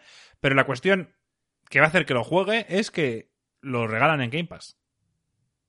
Y como lo regalan en Game Pass, pues perfectamente podemos coger los tres, bajarlo, jugarlo, jugarlo un par de horas y si nos mola, pues continuamos y si no nos mola, pues eh, uninstall y a otra cosa. Entonces, Eso es. pues eso. Eh, ¿Quién va a gastarse 50 euros en este juego? Porque lo venden en Steam a 50 euros. ¿Lo jugarás con nosotros, Joaquín? Sí, pues lo probaré y si es infame lo diré. Y de hecho, cuando has dicho lo de con un Mass Effect cooperativo, la idea es, mm, o sea, creo que el Mass Effect, ves, como DLCs, una cosa que me parece interesante es vender típicas misiones muy complicadas ¿La que subo? puedas jugar con, con tus compis. No lo, no lo dejaría en el juego principal porque me parece que pierde la esencia del Mass Effect. Pero sí, una vez que te la has acabado, que tuvieses acceso a un New Game Plus, Lo una había, dificultad muy- más Mass elevada, Effect- no. Mass Effect pero 3 no tuvo, tuvo co-op. Eh, Mass Effect 3 fue, yo qué sé, si hubo coop o no. sí, sí, sí, hubo, que- hubo, hubo co-op y a la gente le, le gustó. O sea, estaba, estaba bastante bien. Yo me acuerdo que nuestro amigo Martín le dio bastante caña. Al coop. Sí, o sea, era un modo horda en el que venían enemigos y tal, y, tenía había clases, o sea, que, que por cierto no incluyen en la versión Legendary Edition. Han dicho que no lo incluyen. O sea que, se lo quitan, básicamente. Legendary Edition es muy muy buen nombre también para un Complete Edition. Sí, claro, Out of llamar, Box llamar Edition. Life is Strange, Legendary Edition y tú, joder, que tiene de Legendary Life is Strange, ¿sabes? Bueno, algo tendrá, tío. Y mira que a mí me gusta, ¿eh? Pero de legendario creo que no tiene nada. Bueno, volviendo al Outriders, yo diría, eh, y hablo desde un vídeo que he visto, o sea, obviamente no me tachéis de nada por solo hablar de un vídeo, em, podría llegar a ser una historia buena, que es lo que le, siempre le ha faltado al Destiny. Que si la luz, que si no sé qué, que si los mm, que se despiertan y tal, pues aquí a lo mejor es una historia que puede tener más sentido, puede ser más interesante. Tiene la voz de Hugh Jackman, tío, ¿Y qué más da? en español. Es que me Hoy en día Hugh Cada Jackman vez- está en todos lados. Cada vez que es que hay que averiguar de quién es la voz de Hugh Jackman, por favor, miradlo alguno en el, en el chat. Yo con- alguno cómo se llama ese actor de doblaje. Te he contado alguna vez que fui una vez al teatro en Madrid. no recuerdo la obra. No, no recuerdo nada de, de lo que era, ¿vale? Pero de esto que estás así y de repente ves a un tío y dices, esta voz me suena. Bruce Willis. Bruce Willis. Sí, ese tío ha salido en series en Telecinco y mierdas de esas le he visto yo. Pero el personaje no le pega nada la voz. No, es un viejo. Sí, no le pega nada, nada. Y dije, qué épico, tío. Pues Hugh Jackman debe estar por ahí en algún teatro haciendo sus florituras, tío. Este hombre está todo el día currando, o sea, está en todos lados. Todo- to- cada juego, tío, está su voz. Qué grande, sí, sí. Aquí Bueno, en el chat eh, lo dice Ruffer. Dice, no me lo recuerdes, Marco, tío. Gabriel aquí- Jiménez. Gabriel Jiménez. Qué, qué grande, tío. Es que... Tengo que ponerle cara a este tío. Lo siento por los que escucháis el podcast, pero yo tengo que ponerle cara a este Es que es horrible, tío. O sea, ese, es- ese problema de, de los traductores es que todos los personajes tengan la misma voz. Pero bueno, también pasa que en los videojuegos de Estados Unidos, me refiero, y en muchas series animadas, son también una serie de actores los que les ponen la voz, pero sí que suele haber más variedad. Un tío normal. No, no tiene nada. Desde aquí mandamos un saludo muy fuerte a Gabriel Jiménez. Si alguien, vamos a utilizar el poder de las redes, tío. Por favor, eh, intentar hacer llegar a Gabriel Jiménez que desde aquí le queremos y que queremos que esté en todos los videojuegos doblando voces. Desde Insert Coin Games, el podcast que más ha crecido durante la pandemia, queremos apoyarte y darte las gracias por tu gran trabajo y colaboración dentro del mundo de los videojuegos. Sí, además al final el tío va a salir en todo gracias a esto. O sea, dentro del mismo juego haciendo a tres personajes distintos. Tú lo juegas en inglés, Joaquín, así que te da igual. Sí, eso es cierto. Em, tengo aquí más notas sobre el evento de Square Enix. ¿Queréis comentarlas así por encima? Sí, o sea, enuméralas si quieres. Vale. El Tomb Raider Definitive Survivor Trilogy, eh, que ya está disponible en las plataformas digitales. Nada más que decir aquí, más que una aportación de que yo a esto lo llamo el Tomb Raider y Marco lo llama el Tomb Raider. No, Tomb Raider. ¿Sí? Tom Raider, es que cuando le ha dicho griego me he imaginado a Tom en plan con el este con pistolas. Por cierto, está diciendo Super Jam, el actor de la voz de Bruce Willis es el vecino de mi suegra, vive en Madrid. pues sí, coño, este es el tío que yo le vi en el, en el teatro, tío. Un grande. Eh, bueno, vamos a hablar de juegos para móviles. El Just Cause móvil y el Hitman Sniper Assassins. Están en camino y tienen sus estrenos previstos para el 2021. Se ha anunciado también el Space Invaders para los teléfonos que hará uso de la tecnología de realidad aumentada. ¿Te imaginas matando aliens ahí en medio de tu, en la calle de tu casa? No. Bueno, tú, si tú no, Joaquín ni le pregunto. Pero yo es algo que sí probaría. Y ¿En serio, ambos? Ambos habéis probado el Pokémon Go, o sea, No, no, algo- yo no probé el Pokémon Go. Tú sí que lo probaste. De hecho, Hombre, en Alicante recuerdo a Gringo viendo cómo conseguir a Pikachu con un truco de no sé qué. Yo, Gringo, en serio. Y estabas tú a tope con el Pokémon Go. a tope, tío. Es que hay que hablar con. Luego, qué pena. ¿Tenemos podcast entonces? No. Qué pena, hubiese hablado largo y tendido. Teníamos al druida con nosotros también, cazando Pokémon. Sí, súper viciado. Cazando, estábamos comiendo de copas y tal, y, y veías a estos con el móvil aquí. Los Pokémon, aquí hay un Charmander, y un Bulbasur, y un tal, y yo, pero tío, o sea, es que no, me- no me lo puedo creer. Me encanta, ¿eh? Me encanta Joaquín como es hater, tío. Luego le criticamos que si su- sus cartas y el Dream Quest y los dibujos son una puta mierda, pero le suenan los huevos. Ay, juegos de móviles. ¿Algo que decir? ¿Vas a jugar al Just Cause en móvil? Yo no juego en móviles, tío, es, es de débiles, ya lo he dicho. Bueno, a ver, Jugar en pantalla pequeña es de débiles, y aquí sí que no hay excusa, tío. un Hitman So- Sniper Assassin, ¿se llama así? Sí. Eh, puede estar bien, depende de cómo sea el juego, pero, pero yo este tipo de juegos, tío, para chorras en la cama o lo que sea, pues estar al tanto. Ya dije la semana pasada que acabé el Hitman, ¿no? Sí. Sí. Vale, vale. Solo intentaba recordar y volver a decir que el juego es la hostia. y Marvel Avengers. Black Panther será el próximo héroe jugable. También mostraron el Si te tráiler hacemos para una entrevista de Hitman, vienes con chaque y calvo.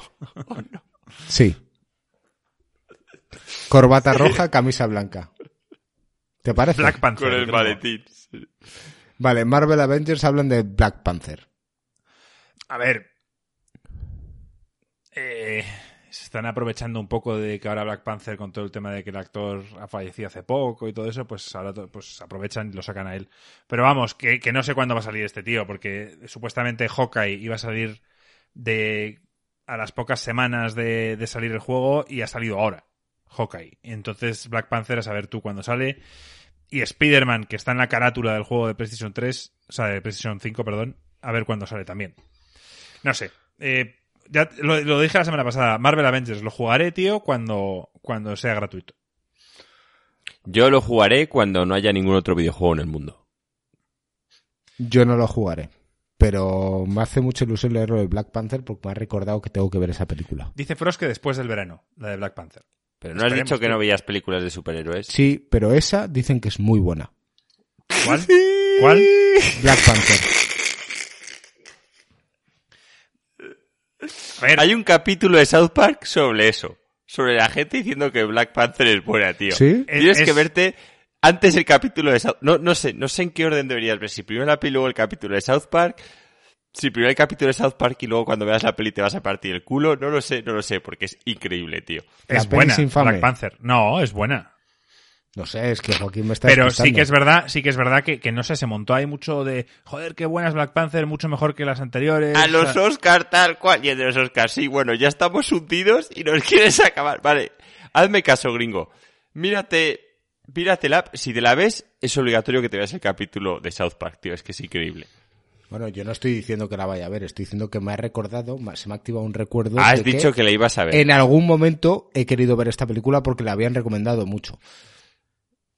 Yo Ya ayer está. quise, ayer quise empezar a verme la de la Liga de la Justicia de Zack Snyder, pero resulta que mi novia no ha visto Batman contra Superman. Y entonces no digas dije, nada de esto, esto va No, no, no. Entonces dije, bueno, pues vamos a verla. Y ayer me vi Batman contra Superman, una película que todo el mundo dice que es infame. Y yo la he visto por segunda vez y digo, a ver, infame. O sea, es una película normal y corriente. O sea, está bien, sin más. Pero la gente dice que es terrible, que es la peor película que han visto nunca y tampoco lo veo así. Luego lo hablamos Eh, en a mí me parece bastante mejor que Black Panther. O sea, y cuando digo bastante mejor es bastante mejor. Bueno, hablaremos de esto en off topic, Vale, si os parece bien. venga. Eh, vamos con la última noticia que vamos a hablar en el podcast de hoy. Tenemos otras dos que nos ha dejado Borja en el Discord. Borja, de las dos que nos has dejado, una la vamos a dejar para cuando esté Alex, ¿vale? Si te parece bien, que es sobre la escasez de chips en PlayStation, Xbox y gráficas. Esa la dejaremos para la semana que viene. Y si nos da tiempo, hablaremos de la otra que nos has puesto. Vamos a hablar de otro rumor, Marco. ¿Qué te parece? De las tres noticias de hoy, dos rumores. Es lo que tiene, tío, cuando no somos periodistas. Bien. El rumor se ha hecho eco, hemos estado debatiendo bastante en nuestro Discord, que por cierto a todos aquellos que no estéis aprovecho para invitaros a que os paséis. Está en la descripción de los vídeos y del audio que tenéis en, en iVoox o en cualquiera de vuestras plataformas preferidas. Desde aquí aprovechamos y recomendamos que nos escuchéis en Spotify o en Google Podcasts, porque en iVoox nos eh, limitan el, el volumen. Así que haced lo que queráis. Yo no os lo he recomendado. Pero. Ahora nos banean. Ah, sí, no pasa nada. Haced lo que queráis. Pero sí que si os queréis pasar y charlar con nosotros de manera más o menos habitual, ahí estamos todo el día. Y entonces, ahí hemos tenido cierto debate sobre este rumor. El rumor es que Xbox quiere comprar Discord por 10.000 millones de dólares. Aquí el gran debate. ¿Por qué los que tienen gran, un montón de pasta quieren dominar el mundo a base de talonario? ¿Por qué la cifra de 10.000 millones? Yo voy a decir un par de datos. Cuéntanos. El primero es que, que mi sobrino, que ahora está aquí viviendo en casa, y le veo chatear, y le veo hablar por teléfono, y le veo tal, usa Discord. No usa, no usa ni WhatsApp, no usa... Es Las- que WhatsApp te vigilan, tío. Yo ya tengo Ah, Signal bajado, usa- ¿eh? y-? Y, le pregunté además, oye, pero, pero ¿y esto? Y me dice, no, yo con mis amigos tengo mis grupos y hablo en Discord. Y, y hago llamadas por Discord. Tiene 13 años. al final, esto trasciende un poco más de los videojuegos. Mira, mira, está Ruffer aquí, tío, nuestro Jimmy Neutron, nuestro seguidor más joven, diciendo que no usa WhatsApp. Dice que Está WhatsApp es de viejos. Está empezando a sufrir lo que sufrimos nosotros. Ruffer, ¿qué sientes, tío, pensando que eres un viejo ya entre nosotros? Y, a ver, la gente que esté preocupada de que Microsoft pueda comprar Discord y que eso implique que no va a estar en PC o que no va a estar en ningún lado, yo creo que es una tontería. O sea, al final, si Microsoft decide comprar Discord, pues eh, lo que nos va a permitir seguramente es que aparte de seguir utilizando en PC, lo podamos utilizar como mínimo en Xbox. Y estoy casi convencido de que también seguramente podría utilizarse en PlayStation, en, en Switch o donde sea. O sea, ellos no sé Joaquín si tú opinas lo mismo, al final están comprando una empresa con un enorme potencial, con muchísimo alcance a gente joven y tal. Y creo recordar que, que Microsoft también compró Skype en su momento. Eh, corregirme si no me equivoco, pero Skype creo que era algo... Creo que no era una compañía de Microsoft, me parece que la compraron. Me- eh, creo recordar, ¿eh? Si no, alguien que me lo diga ahora en el chat. Sí, si compran Discord, desde luego no tiene sentido sacarlo en ninguna plataforma. Lo van a seguir dejando en todos lados para que la gente lo siga usando. Claro. Pero ahora a lo mejor en Xbox te van a dar facilidades para poder streamear por Discord a través del el Game Pass y todo eso. Está claro que lo van a, No, y también... a relacionar a, Joaquín, a día de hoy- su bandera. a día de hoy es un coñazo porque yo quiero jugar contigo a cualquier juego y si yo tengo la Xbox y tú tienes PC, a día de hoy o yo me meto con el móvil con unos casquitos y, y, a char- y chateo contigo o no hay forma de que yo me baje la aplicación de Discord en una consola y que pueda chatear contigo que estás en PC. No hay esa opción. Cosa que me parece ridículo. O sea, Discord ya es lo suficientemente grande como que sin que lo hubiera comprado Microsoft, se hubieran adentrado en las consolas, hubieran sacado su aplicación Bueno, y tal. eh, que- Otra creo cosa es que- que las... Alex no está presente aquí, pero lo comentó en el, en el Discord que, mm, que, que- que originalmente esta empresa se creó para venderse, como otras tantas que, que se están creando casi a diario, con el objetivo de venderse a un grande por un precio razonable. No sé, eh, antes de continuar con este debate, eh, efectivamente Microsoft compró Skype en el 2011 por 8.500 millones de dólares después de que Skype fuese comprada por eBay en 2006. O sea, que se la compró eBay. Mm, En eBay, eBay vendió la mayoría de sus acciones desde 2009, por lo tanto creo que fue a un grupo generalista, ¿no? Eh, Pero al final compró todo por 8.500 millones de dólares. A ver, idealmente lo que hubiera querido Microsoft es potenciar Skype para que todos los gamers hubiera- lo hubieran utilizado, pero eso no pero es no así. funciona Skype. no ha funcionado. También Skype se está yendo un poco, no al traste, pero muchísima gente ya usa pues, el, el, O Teams. el Zoom, el, el Teams, pero Teams también es de Microsoft, que tampoco tengo- no sé por qué Microsoft ha creado el Teams y el Skype y ¿sabes? Cuando es prácticamente lo mismo, o yo lo veo igual. Hay varias parodi- parodias por internet en las cuales sale el, el CEO, entre comillas, de Skype, hablando como una cámara diciendo, pero vamos a ver, pringaos, ¿por qué coño estáis utilizando Zoom o otras plataformas cuando tenéis Skype desde hace mucho tiempo y hacemos exactamente lo mismo? Decir entonces- que a mí en Skype no sé invitar a nadie. O sea, no sé invitar a alguien a una puta Es conversación. una mierda, tío. Skype es una puta mierda, tío. Sí, termina Sí. gringo. la, o sea, la interfaz es bastante mala, ¿no? Pero eh, sigue la parodia como diciendo, no, no, es que nosotros lo que queremos es hablar con 100 personas. Y salía como el, el tío de Skype diciendo, pero ¿cómo coño quieres hablar con 100 personas? Que no tiene sentido. Pues, pues sí, obviamente Skype está de capa caída. Y, y bueno, al final Microsoft, a base de talonario, se va haciendo un poco con, con cosas de mercado que puedan ser interesantes. A ver, esto tiene todo el sentido. Yo creo que, que tiene todo el sentido. Como dice Frost, las comunidades de los grandes streamers están en Discord. O sea, aquí hay muchísima gente y simplemente creo que lo comprarían para, para que se pueda seguir utilizando. Es más, quizá Joaquín es de estas compañías que tú lo- la compran y quizá ni te enteras que, que lo ha comprado. O sea, la- el, el usuario de a pie ni sabe a quién pertenece Discord. Hombre, sería un error comprarlo y no meter nada de, de publicidad o hacerlo user friendly con el Game Pass, si no, ¿qué sentido tiene? Porque No, no, no, hab- hablo de... Hablo de hablo de, de, de dejarle su propia autonomía. Como es un poco Facebook hasta ahora que han obligado a poner el correo, pero como era un poco Facebook con Oculus, que pertenecía a Facebook, pero que, bueno, pues ya está. El branding todo era de Oculus, no veías el logo de Vale, pero Facebook. entonces, por ¿qué gana lado. Microsoft? O sea, después de embolsar esa pasta, ¿qué, qué gana? Si nadie, si no lo hacen user friendly para su plataforma y nadie sabe que es de Xbox, ¿qué, qué leches ha ganado? Puede hacerlo no, por no, no, no por- digo que, no digo que no esté en Xbox. A, men- a ver, tampoco quiero hablar mucho de esto porque es una tontería. Simplemente digo que, que le dan su autonomía en el sentido de que la gente sigue viendo Discord y poco más. Que no tiene por qué haber por- branding de Xbox por todos lados. Puede hacerlo de diferentes maneras. Puede simplemente apoyar o, facilitar una integración entre una cosa y otra sin tener que cambiar nada. Una. Dos. Porque siga creciendo y, y ver a dónde va esto. Y a lo mejor vender, que no creo no tiene sentido porque Microsoft no es así. Y en un tercer lugar, por tener acceso a tanto a la información que actualmente Discord posee, tanto de los grupos, de los streamers o del código fuente de la herramienta para intentar hacer una copia similar para ellos mismos. No lo sé, puede tener muchas aplicaciones y sentido lo que hayan querido hacer. Si este rumor se hace realidad, obviamente yo creo que sería un buen movimiento por parte de Microsoft. Sí.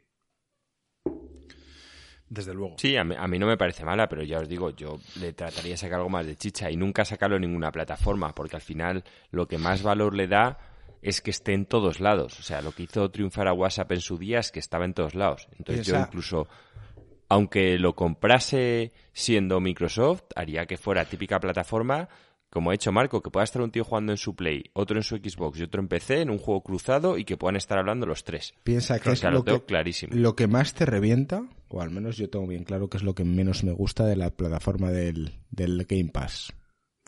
Y es el sistema de amigos y poder hablar con la gente por ahí. Oye, pues si llegan a implementar el Discord de algún modo que lo hagan user friendly, que sea más sencillo. Y yo, yo recuerdo, Marco, tío, cuando alguna vez hemos querido jugar algo online, no, es que tenemos que ser amigos, pero ¿cómo se añade como amigos? No, tienes que ser seguidor del uno y el otro tiene que ser seguidor tuyo para tú ser Un amigo lío, finalmente. un lío. O sea, ¿qué mierdas son estas? Pues a lo mejor lo que quieren es, oye, nos falta esta pata, vamos a intentar mejorarla. Oye, pues todo lo que sea para mejorar no me parece mal. Es una buena compra, lo miremos como lo, lo- lo veamos como lo veamos. Y Ahora, simplemente tiene que dejarlo en todas las plataformas. ¿La cifra tiene sentido?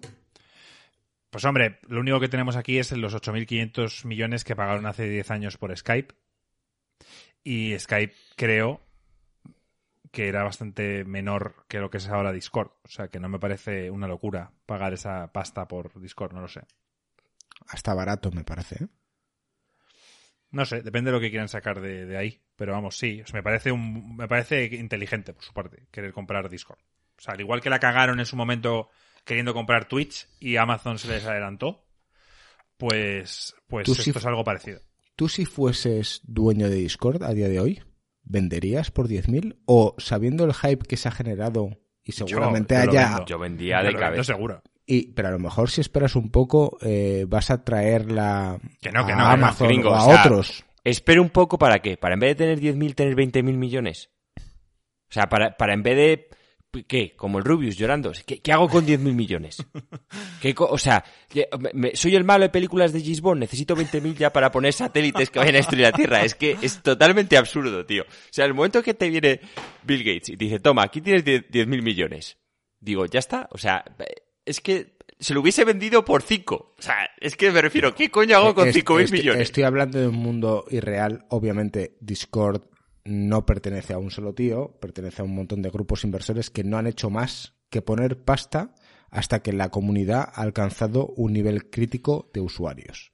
Al final, esta gente eh, necesitan un payoff eh, y necesitan que, que con esos 10.000 millones se paguen a los grupos inversores que han puesto esa pasta. que los, con los 10.000 se paga de sobra. O sea, al final es un tema de servidores y demás. El tío ha dado un, vamos, una campanada. Lo que pasa es que estamos acostumbrados a oír ya unas cifras por lo que Facebook ha pagado por Instagram, por lo que se pagó por WhatsApp. O sea, es que, pero vamos, que son totalmente irreales. Al final yo creo que mucha gente te viene te, con menos, te viene un tío en plan, pero con el maletín y puedes tirar Acuérdate y darlo. Acuérdate ahí, creo que está en YouTube, las risas que se echó en una entrevista el, el creador de WhatsApp, me parece que fue, cuando le llamaron par- por la compra de por parte de Facebook, en plan, "Oye, ¿qué te ha parecido? Y el tío partiéndose la polla. O sea, el tío en plan, no podía ser más feliz, gringo. Claro, es que, es que hay en un momento, tío, vale, pues me refiero, si eres el tío de Facebook, eh, Max Zuckerberg, que quieres dominar el mundo, tío, pues sí, entiendo que 10.000 millones te puedan parecer poco porque quieres dominar el mundo. Pero si no eres un malo de película de James Bond, tío, ¿qué cojones? Te dicen 2.000 millones, ¿qué, qué haces? O sea, o, o- es que no hay forma de gastar esa pasta. Entiéndeme, yo, pues, ¿qué hago? ¿Compramos un edificio para Insercoin? Y contratamos, llamamos a la televisión española, oye, la división de noticias os la compramos. Es que, tío, o empiezas a hacer cosas muy alocadas o no, o sea, siendo un tío racional y coherente, te sobra la puta pasta. Me encantaría un mundo paralelo en el cual Joaquín tuviese esa cantidad de pasta y ver lo que haría con él. Eso Nada, de, comprar un edificio. igual, Ni se mudaría el cabrón. No, pero que haga un, que, que compre un edificio y lo, lo ponga ahí con los Ese colores y el logo de Ese Insercoin. ¿Lo harías tú? Yo sí, Joaquín no compraría un edificio para Insert Coin, ya te Joaquín digo. lo mete en el banco. Joaquín, Yo, suerte, lo pondría en el sótano de mi chalet. En las este Insercoin, en plan todo full pedal. Pero ahí sí que estoy de acuerdo con Marco. Me tocan ni, ni siquiera mil, o sea, es que ya son cantidades tan absurdas, 500, y ya lo monto en plan con las cámaras profesionales, con el Ya, por tablón, fin, en plan, por fin, tío, como las noticias hecho de. Antena 3. De Sí, hecho, sí. fi- ficho al Matías Prats. Dice, buenas, no sé qué coño estoy haciendo aquí presentando videojuegos, pero eh, me pagan, ¿sabes? Me estoy imaginando de verdad Joaquín lo haría. Y si ya se cabreaba cuando decía, no, cuando invito a gente a casa y ven el fondo verde, bueno, cuando invites a gente a tu casa y vean ahí el estudio montado y a Matías Prats secuestrado, sería Pero la está en el tío. sótano, tío. Dios mío. Oye, pues podría ser muy Esta mítico, casa ¿eh? solo es una planta, se ve todo. La otra es el sótano, tío. El sótano ahí y además, como Marco AP, que se lo tendría prohibido, encima entras en el sótano y las brumas, tío. El Prats que no puede ni salir. ¿Dónde está acá? No veo, tal. Las brumas. Bueno, oye, eh, pues yo no sé, no hay más que decir sobre esto. Es un rumor, veremos si se hace realidad o no. Hombre, lo que ya sabemos, Marco, es que Gringo no se puede encargar de la compra-venta de Insercoins. Porque este es capaz de que le llamen un día, os ofrezco 3.000 millones por Insercoin y Gringo. No, no, no, esto tiene No es suficiente. Y, y te matamos, Marco y yo, al día siguiente. Oye, pues te digo una cosa. Yo me caracterizo ¿Ves? Es como un buen no ser. negociador. ¿Confíais en mí? No. Ya lo has pues dejado no. claro. Veo el potencial. Y nosotros 3.000 millones, cabrón. Tres mil millones, gringo, tío. Luego reiríais si consigo 6.000 millones, los otros da igual, 3.000 extra tío. me los quedo yo. ¡Que no quiero más, tío! Quédatelos, tío. es que eres como dan- el puto Rubius, tío. Si que no dan quiero seis- más. Si, si consigues más, quédatelos, de verdad. Me da igual que seas asquerosamente más rico que yo. Yo también lo soy. Ay, Dios mío. Si es que es- no se puede con vosotros. Bueno, con esto cerramos las noticias. Eh, con, con el propósito que teníamos de intentar hacer podcasts más cortos, Marco, yo creo que estamos en camino. Llevamos una hora y trece y vamos a entrar con el off topic. ¿Te parece bien? Bueno, había unas mini noticias que puse aquí, pero que simplemente era nombrarlas. Y también tenemos la noticia de Borja, que también la hemos ignorado. Entonces, ¿qué prefieres? ¿Nos extendemos un poco más con las mini noticias? Joaquín nos va a hablar del Loop Hero. Hablamos de la noticia de Borja. Vamos a hablar antes de la noticia de Borja, porque habíamos dicho que íbamos a, nom- a nombrar al menos una de Sí. ellas. Sí, esta, a ver, no es muy. No, Y esta va a ser más. rápida. Sí. Eh, hablando de Microsoft. Estaría intentando agregar, esta noticia le va a encantar a Joaquín, Ubisoft Plus a Xbox Game Pass. Me extrañaba que no fuerais a sacar esta noticia. Bueno, eh, me refiero. Bien. Sí, es que son juegos, ya te digo, para abarcas más masa. Al final es que, mira, esto Alex nos lo dijo en, un podcast que se había informado tanto y que la nueva CEO de Microsoft básicamente quiere que esto sea para todos. Y en el mundo hay mucha gente infame, tío, pues tendrás que ponerles cosas para traerles. Obviamente habrá hay gente que no sabe lo que quiere, tío. Que no tiene buen gusto, tal, eso es algo que se madura con la experiencia, escuchando Insercoin. Entonces, a la gente que necesite infamia hasta que llegue a ser un buen gamer, pues, tío, tienes ahí los, los abarcas con Ubisoft, tío. A ver, está claro una cosa. Hace dos, tres años, todas las compañías grandes decidieron sacar sus modelos de suscripción. EA, Ubisoft, eh, Microsoft, etcétera. y se está viendo claramente el que se está imponiendo sobre los demás. ¿Qué están haciendo estas empresas como EA? Están diciendo, vale, como no estamos consiguiendo lo que queríamos, nos unimos a, a Game Pass y cogemos un trozo del pastel. Y eso es lo que ha hecho EA y seguramente es lo que va a hacer Ubisoft.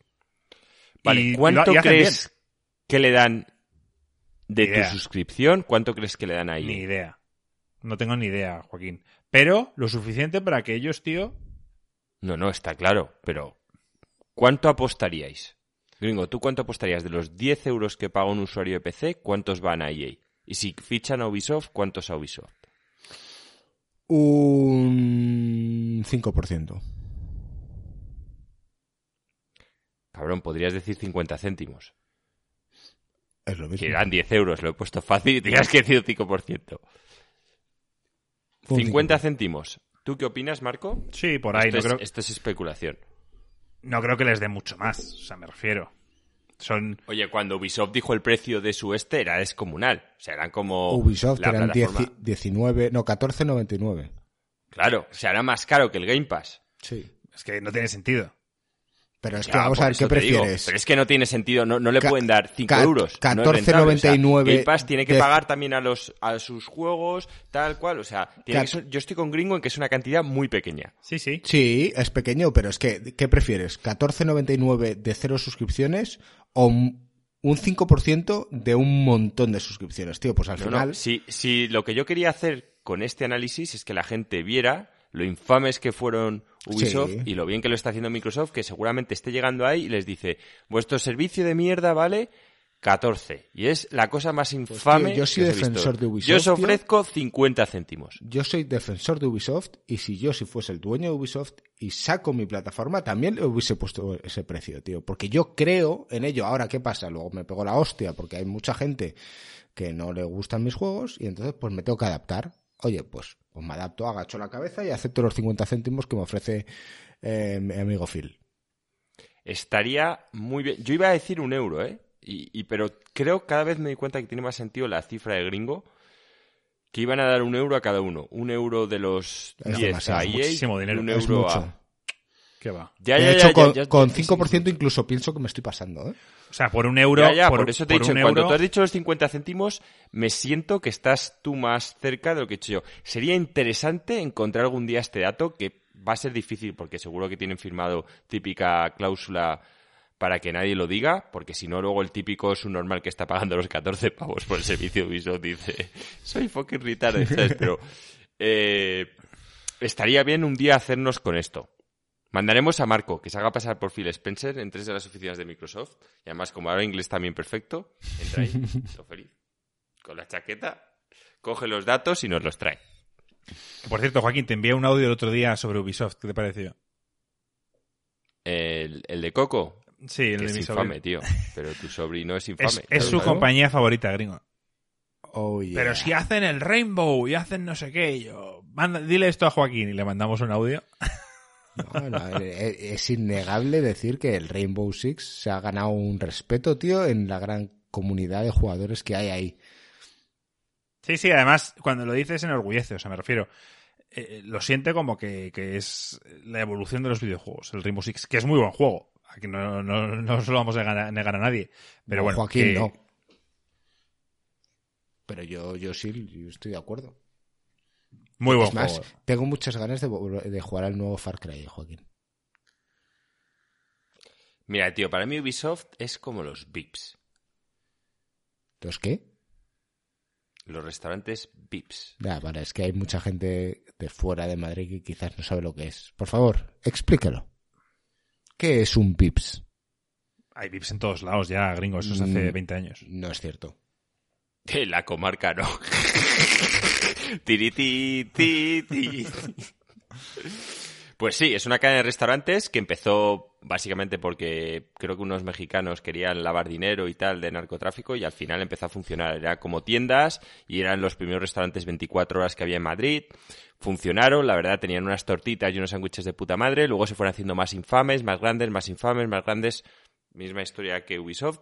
Y básicamente, pues, de ser un sitio al principio de verdad de calidad, ¿eh? Cuando nuestros padres eran jóvenes, Mi padre me decía que era un Vips, tío, que estaba de puta madre. No, y Y nosotros. ahora, Nosotros. A ver, cuando nosotros éramos muy, muy jóvenes. No, muy Hombre. jóvenes no, pero aunque la calidad hubiera bajado cuando íbamos nosotros de jóvenes, Con 18 por lo menos años era un sitio íbamos. donde chavales de nuestra edad, con las pagas de nuestros padres, podíamos ir a tomarnos algo, ¿sabes? Era el típico sitio donde chavales de 15, 20 años iban a, a cenar. Que no era fuera un Mac o un tal. Y, y, oye, pues por lo menos por lo que te gastabas, eh, la comida estaba decente. El problema es que ahora, tío, vale lo que vale cualquier restaurante, ¿sabes? Y se han fumado algo con los precios y es la, calidad es infame. Pero vamos, no, no sé qué Bueno, hacemos hablando eh, del Vips. eh, esta comparación, sí, eh, termina la Joaquín. ¿Qué tiene que ver Ah, el pues con es Ubisoft? eso, es eso. Tiene todo que ver, tío. Es la masa, el tal, la calidad, el precio, todo tiene que ver. Solo que una- uno vende videojuegos y el otro comida, tío.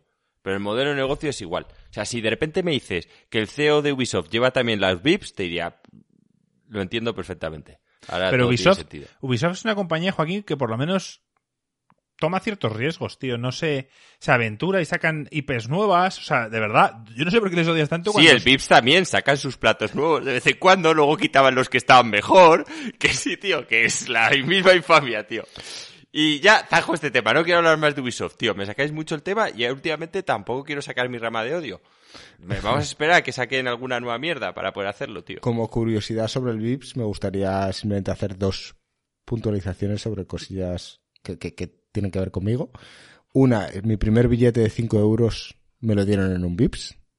Porque cuando salieron los euros, en el 2002, que se empezaba a tener la, la peseta y los euros, fuimos a tomar unas tortitas el día 1 de enero, creo, o algo así, que estaba abierto, y me devolvieron las vueltas con euros. Pagué con pesetas y me volvieron euros. Y lo segundo es que durante un tiempo intenté ir como vendedor a vender mierdas a la tienda que antiguamente tenía el Vips. Y a partir de ahí, los Vips decidieron tener solo restaurantes y no tiendas. no sé si es debido a que yo fui para allá, pero vamos, eh, infame. Pensaba que ibas a contar una tercera, pero esa la dejaremos para otra ocasión. Oh, esa es, es premium. Eso va a un podcast que haya que pagar. Sí. Eso es específico, tío. Los batidos de chocolate. Ya, ya lo hablaremos largo y tendido. Bueno, total. Estábamos hablando de Ubisoft, que se nos ha ido el santo al cielo. Em, bueno, parece también una estrategia de que, de que Microsoft va a acabar abarcando todas estas pequeñas plataformas. Bueno, pequeñas. Sí, o Bueno, sea, Pequeñas porque nadie las está pagando realmente y ellos son cada Se vez va a más imponer. grandes. Sí. y todos van a ceder y al final, bueno, pues, pues oye, la hostia, el, el usuario gana al final. sí, eso es. Sí. Vale, eh, Marco, ¿quieres comentar tus mini noticias? Sí, eh, mira qué rápido. Gotham Knights, ¿te acuerdas ese juego, Joaquín, que vimos de superhéroes Sí, de DC? Se retrasa a 2022. Eh, hay un cambio raro en, en Xbox Live, ya no se llama Xbox Live, sino que se llama Xbox Network. Hay mucho revuelo con esto, pensando que quizá van a cambiar su modelo de negocio, quizá Xbox Live, que es lo que tú pagas para poder jugar al online y dan estos juegos que son de Xbox Live Gold. Se hablaba de que pudiera cambiar, pero finalmente un trabajador de la compañía ha dicho que no es así, que simplemente le han querido cambiar el nombre, así que no tiene mucho sentido. Y lo último es que Sony ha comprado Evo. Eh, Evo es, digamos, la convención o más importante que haya en cuanto a juegos de lucha. Todos los Street Fighters de toda la vida, los Super Smash Bros., todo este tipo de juegos eh, se jugaban en el Evo, los campeonatos importantes. Y Sony lo ha comprado. Y Sony ha dicho que, que, que aunque ellos sean los propietarios, que no van a dejar de apoyar a, a las distintas plataformas y los distintos juegos de luchas que haya. Otra cosa es que Nintendo quiera seguir participando en el Evo cuando pertenece a Sony. Y dependiendo de la promoción que hagan en esos, en esos campeonatos de Sony. Pero vamos, veremos qué, en qué queda esto. Pero vamos, una compra más. Y hasta gringo. Ha sido rápido. Sí, Yo no tengo nada, noticias. nada que aportar. Hombre, eso es que es un poco cagada, porque mm, para empezar, si Nintendo se te va con sus exclusivos, que en este caso el Smash Bros. tiene bastante chicha, quizás se quede un mensaje como que este tipo de plataformas tienen que ser neutrales. Sí, lo que tiene que hacer Sony es lo que ha dicho, que, que todo el mundo es bienvenido. Y lo que no querría Nintendo es llegar a una convención de estas de campeonato de Smash Bros. y encontrarse con todo stands y publicidad de Sony. Entonces eso es lo que no estaría de acuerdo. Y aunque pertenezca a Sony y ganen pasta con ello, por lo menos que no estén promocionando constantemente sus productos allí. Pero vamos, esto todo también es especular porque no tenemos ni idea de la reacción que va a tener Nintendo. Quizá montan su propio campeonato y punto. Yo pensaba que cuando hablabas de Evo, creía que era un banco. Evo Ban- el Evo Banco este. El- Y yo pensando, Evo, yo ¿qué lo- coño hace Sony adquiriendo un banco? Digo, no tiene sentido. Yo lo vi la primera vez que me enteré de esto gringo es porque hay un vídeo mítico que es una pelea de Ken contra Chun-Li que está Ken sin vida, o sea, literalmente con un píxel de vida y Chun-Li le hace su ataque especial. Como recuerdas, Chun-Li daba patadas a diestro y siniestro. Sí. ¿Vale? Pues en esa mecánica de Street Fighter, tú podías dar atrás para parar los golpes, pero los especiales siempre te hacían un poquito de daño. Sí, Y estamos hablando que el tío tenía un píxel de vida. El vídeo es impresionante. creo que lo he visto y acaba Total. ganando. Que tiene otra mecánica que es en vez de dejar atrás apretado, si tú das adelante justo en el momento que el otro te golpea, paras aunque sea un especial sin perder nada de vida. Bueno, pues Chun-Li le pega como 10 patadas, luego hace otra voltereta y pega otras 7 patadas y el tío para dando adelante todas. Todas las putas patadas, tío. Cuando para todas, como la última es una patada hacia arriba, la tía al caer, el pavo le da una hostia, le pega un Shoryuken y gana el combate, tío. La final es, es espectacular ese vídeo. Es que todo el mundo empieza ahí a saltar. Los comentaristas es la hostia. Sí, sí, tío. Es increíble, increíble. Ese, ese momento no se ha vuelto a dar. Ya te digo, es que era justo una final y con un píxel de vida épico, épico. Comparable con los fans del fútbol, tío, del gol de, de Maradona. No, te lo voy a explicar. Comparable cuando en el Destiny, tío, murieron todos. Quedaba yo frente al boss en el Vault of Glass, tío, y justo me mata y todos, no, tal cual. Y resurjo en las cenizas y le doy el último toque y lo mato. Y encima me toca el Vex Mythoclast, tío. Es que todo fue perfecto. Y por eso el Destiny es la hostia, tío, por recuerdos como este. Qué pena que no estuviese grabado, tío. Qué época más buena cuando nadie tenía el Vex y yo en el PvP, tío, que era la hostia. Puta arma más overpower. Le nerfearon después. Sí, con razón. Vale, em, vamos a los topic ahora sí, ¿no? Sí. Sí. ¿Qué, Bueno. qué mierda? ¿Qué? Joaquín, ¿quieres puntualizar rápidamente el Loop Hero? ¿De dar algún apunte más? Bueno, hay gente que me ha preguntado. A ver, aún no me lo he acabado, pero ya tengo clara. La nota es un juego sólido. A mí me parece divertido. Es un roguelike que mezcla, sobre todo, formas de construir. Hay que ser eficiente a la hora de construir. Es, es que es muy raro, tío, pero realmente es como un SimCity, tío. Tú tienes que construir bien las cosas porque al final. y elegir bien el equipo de tu héroe, ¿vale? Pero la decisión para mí más importante es la de construir. Y bueno, hay cuatro bosses, que yo sepa, hay cuatro chapters. Ya me pasa los dos primeros con los tres personajes, que hay tres clases, el guerrero, el rogue y el nigromante. Y el del tercer boss, hoy lo he tumbado con el nigromante y con el rogue.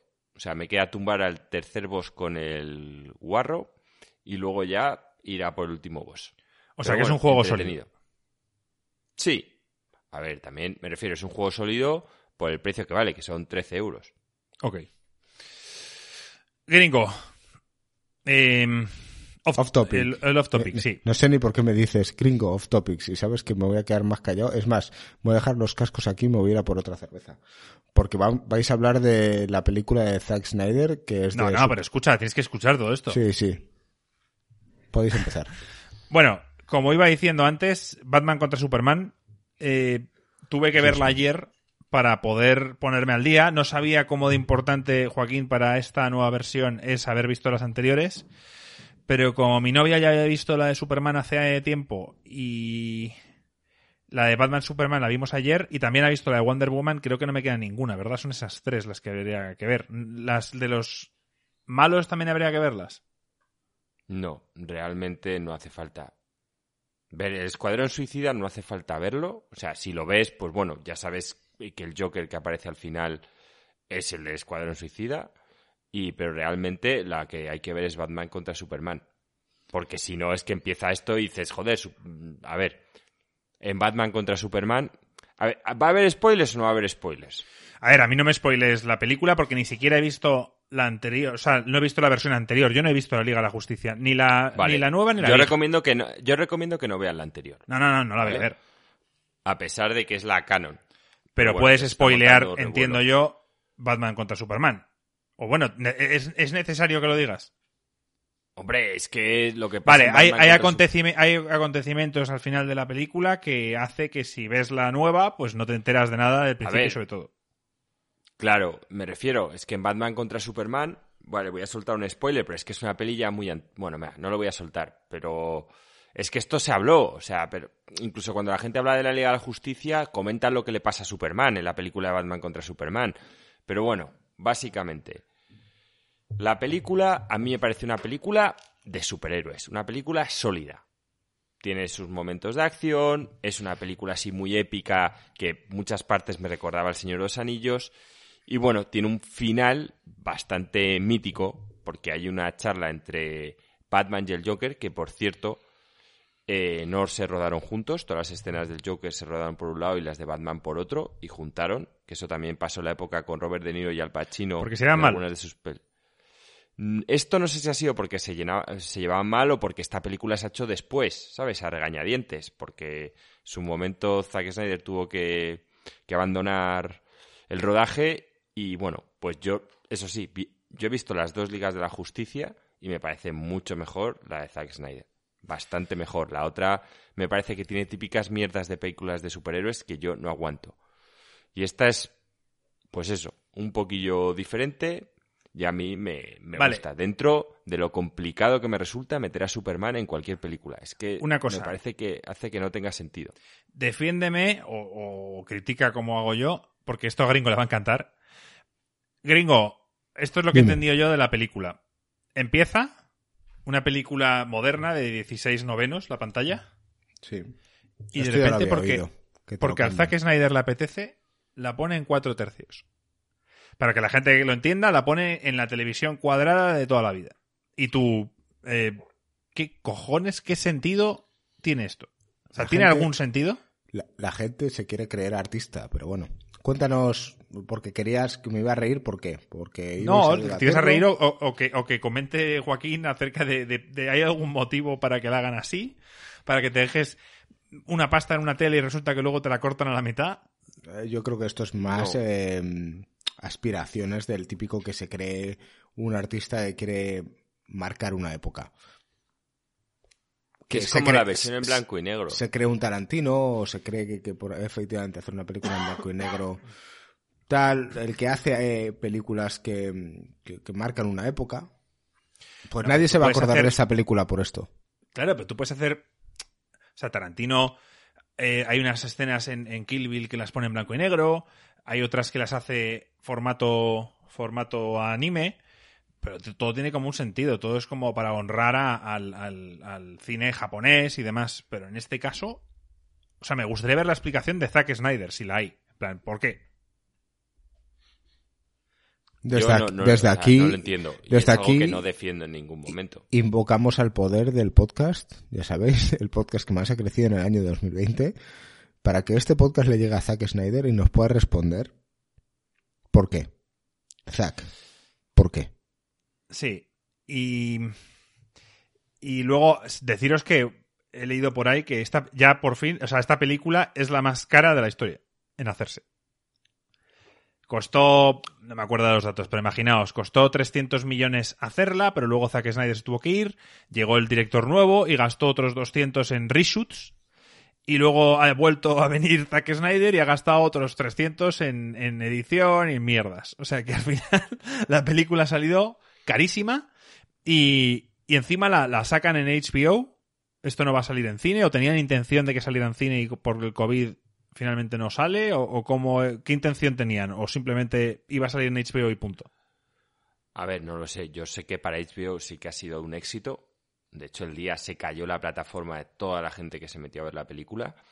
Otra cosa es que, como todo, eh, me refiero, si se han dejado un precio desorbitado, pero gente que la haya visto, eso ha sido un éxito. O sea, eh, la ha visto un huevo de gente. A pesar, a pesar de que ya había una versión anterior, lo cual lo dificultaba más. Y otra Pero- pregunta. Me- Lo hablaba ayer con mi sobrino. Él ha visto la anterior. Y entonces él dice, joder, ¿y la nueva? No sé qué. Y le digo, a ver, creo que no lo has entendido. No es una nueva película. Es una versión de la misma que tú viste. Y dice, ¿pero pasa lo mismo? Y yo, a ver, no la he visto, pero entiendo que, que- que a gran escala va, va a va a ser muy parecida Pero en eso es cuanto a como la trama. eso es como cuando sacan tres Spider. Vale, para empezar, esto es para mayores de 18 La años. siguiente ronda es otra vez la misma historia, ¿no? Esto, esto es, la, o sea, es la misma película, Joaquín. ¿La trama es la misma? Sí. Sí.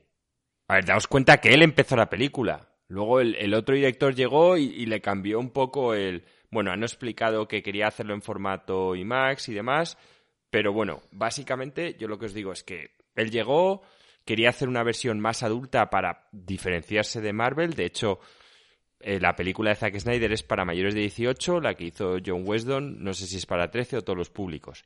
Entonces me refiero, él quería dar un aspecto más oscuro, de hecho su Batman, que sale en Batman contra Superman, es el Batman más violento que hemos visto nunca. O sea, que a mucha gente esto le gustó, a mucha otra no, pero vamos, o sea, para empezar es un Batman que, que mata personas. Que esto es lo típico que habíamos visto. Eso ya ocurre. ¿cómo no? Eso ya ocurre. De hecho, mi novia ayer En Batman contra Superman. Mi novia ayer preguntaba, eh, pero Batman no sé qué. Y digo, no, no, Batman no mata gente. Ves que el tío hace pa, pa, ha pegado cinco tiros, a uno le clava un cuchillo. Y, y mi novia, ¿cómo? ¿Que no mata gente? Y digo, no, no, se lo ha, se lo ha clavado en el hombro. el cuchillo. No, no. Batman ya es un señor mayor, quemado, tal cual. Está en la, en la fase final de su carrera. Y, y- y, bueno, básicamente es un poquito sádico. Está. La película es para 18, ya os digo, y eso es un cambio para mí brutal. Ahora, como me dice Gringo, pues no creo que te vaya a gustar porque sí que sí de una película de superhéroes. Es muy al estilo Señor de los Anillos, en cuanto a que hay que salvar a, a la Tierra Media y todo eso, tío, te va a recordar ya a Portugal. Pero bueno, que entretenida, teniéndola. Si pagas HBO me parece una tontería no verla. Vamos a ver, yo no voy a perder cuatro horas de mi vida viendo semejante película. Joaquín, deberías saberlo, por mucho que pague HBO. Que no lo pago, me viene incluido con el teléfono que pago aquí en, en Tienes Portugal que en verla, internet. Gringo, tío. Tienes que verla. ¿Cuánto dura? Y no, no hay que horas. verla. Cuatro. No, dura tres, tres, tres horas y cuarenta, pero vamos, que es que no está hecha para verla el tirón. Está hecha para vértelo. De hecho, él te lo dice, que te veas los tres, pri- los cuatro primeros y luego los dos últimos. Pero bueno, a ver, si no te has visto Batman contra Superman, no te veas la peli. Vamos a ver. No tiene sentido. eh, ni de coña. De hecho, creo que alguien me hizo la pregunta en Discord. ¿No están sacando demasiadas películas de superhéroes últimamente? ¿No se están cansando? Y yo directamente es que dije, no voy a responder a esto. Es lo que mueve. El problema del cine, yo ya lo dije, es que vivimos en una época donde las multinacionales y los estudios no se la quieren jugar. Entonces van a los seguros, se dejan un pastizal, cogiendo un montón de actores. Los podéis llamar buenos actores o estrellas, como queráis llamarlos. Los juntan en una película de superhéroes donde va a haber muchas escenas de acción y cuando llegas de currar, pues te la pones y te entretiene. Yo echo de menos el cine que tenía cuando era más joven, El cine que básicamente ha dejado de había hacer muchas películas. películas doble A que no, que no costaban mucho dinero, simplemente cogían a un buen actor, a un buen director y a un buen guionista. Y no tenía tantos efectos especiales Game. y eran brutales. El cine ha decidido cambiar el público al que va dirigido sus películas, que antes eran, podía ser de un tipo u otro y tal y cual, a simplemente ir a la masa. ¿Qué pasa? Que al final no agradan a nadie. A ver, pero que a mí, a mí me gustan las películas de superhéroes, pero no quita que también me guste otro tipo de cine, el cual ya pues no, no tenemos. A mí me encantan los thrillers y últimamente no hay, no hay prácticamente ninguno. Porque son películas que siempre funcionan bien, pero tampoco son blockbusters y deciden no hacerlos. Y no considero que cometan riesgos al hacer ese tipo de películas. Simplemente es que consideran que las ganancias no son suficientes y ya está. Hay un thriller muy bueno en Netflix que es de que es española. Deberías verla. Eh, ¿Cómo se llama? La de Bajo Cero. No. Es la de Mario Casas. policías. Mario, Mario Casas se llama, sí, ¿no? Sí. Eh, ahora te digo el nombre de la película, pero es buena, ¿eh? Bueno, entonces, Joaquín, ¿la recomiendas? A ver, yo creo que si os gustan las películas de superhéroes, sí, a mí me parece una película sólida. Es que superhéroes hay muy pocas que pueda decir que son full pedal. De verdad, la, la de Deadpool, la trilogía Batman de Nolan. Pero bueno, esta tenía Lo triste es que no va a continuar. O sea, el final, que realmente es lo grandioso de esta peli, porque es un final súper abierto. Básicamente a lo largo de la peli Batman tiene una serie de premoniciones. Pues mm, ya han dicho que no es canon. Entonces, y que no van a hacer más. Que a Zack Snyder. Es que tampoco entiendo esta política de Warner Bros. O sea, coges, cedes ante la presión del público, porque todo el mundo quiere ver la de Zack Snyder. Te están tres años dando por el culo, queremos ver la versión, queremos ver. Al final dices, venga, venga, 300 millones, pongo la puta versión de Zack Snyder. Termina con un mundo abierto y todo el mundo, queremos el mundo abierto. Y dice, no, no, no, no. El mundo el del otro. Dice, tío, o sea, me refiero, ¿la directiva no sabe dirigir o qué? Es que. Bueno, a ver, depende si Joaquín, al final, si, si todo el mundo se queja y tal, quizá lo acaban haciendo. Ya la de Flash, que es la siguiente que van a sacar, dicen que lo que vas a ver ahí es como si hubiese pasado lo que ha pasado en la película de Josh Wendon, no en la Snyder. Entonces, es que no, no tiene sentido, tío. Hacer las cosas... Si ya has cedido una vez, cede hasta el fondo. No sé, al menos lo, veo yo así. O no, claro, no haberla hecho. Quédate, con no la, haberla hecho. quédate con la otra y punto. Pero ahora es que me jode, porque ahora ya, por ejemplo, la de Flash, pues a mí no me apetece verla, porque ahora ya he visto dos versiones, una que es una mierda y otra que está bien, pues me dicen, no, pero es que ahora la de Flash sigue la versión de que es una mierda. Pues, pues no me apetece. Hombre, como todo, pues si la ponen en HBO, pues me la veré y me echaré unas risas porque ya lo estoy pagando. Y es típica peli, pero que me pondré cenando, que para mí, pues ya os lo he dicho siempre, las cosas que yo me veo mientras como es una falta de respeto. Ya sé que Marco no piensa lo mismo. Hombre, en el cine, tío, unas buenas palomitas, Joaquín, no pueden faltar. Pero comida, Joaquín. Es especial que te ponían hamburguesa y todo. Joaquín, comida mientras no tengas que mirar a la comida. O sea, si puedes comerlo mirando a la pantalla, tío, no hay problema. El problema es cuando tienes que cortar un filete y entonces eh, no atiendes a lo que tienes que atender. Pero para eso, tío, te cortas el filete antes, lo dejas en cuadraditos como los niños pequeños y luego ya se lo vas pinchando, tío. Trucos que tienes que tener para, para tus visionados mientras comes o cenas. Bueno, pues ya está. Yo ya he comentado todo lo que tenía que comentar. Pues hasta aquí hemos llegado, gringo. Me parece muy bien. Yo no tengo más que decir. Si quieres que te recomiende la película que es thriller española, se llama El invitado invisible. Joder, ¿no, lo has mirado? Sí, se te ha olvidado. El invitado invisible.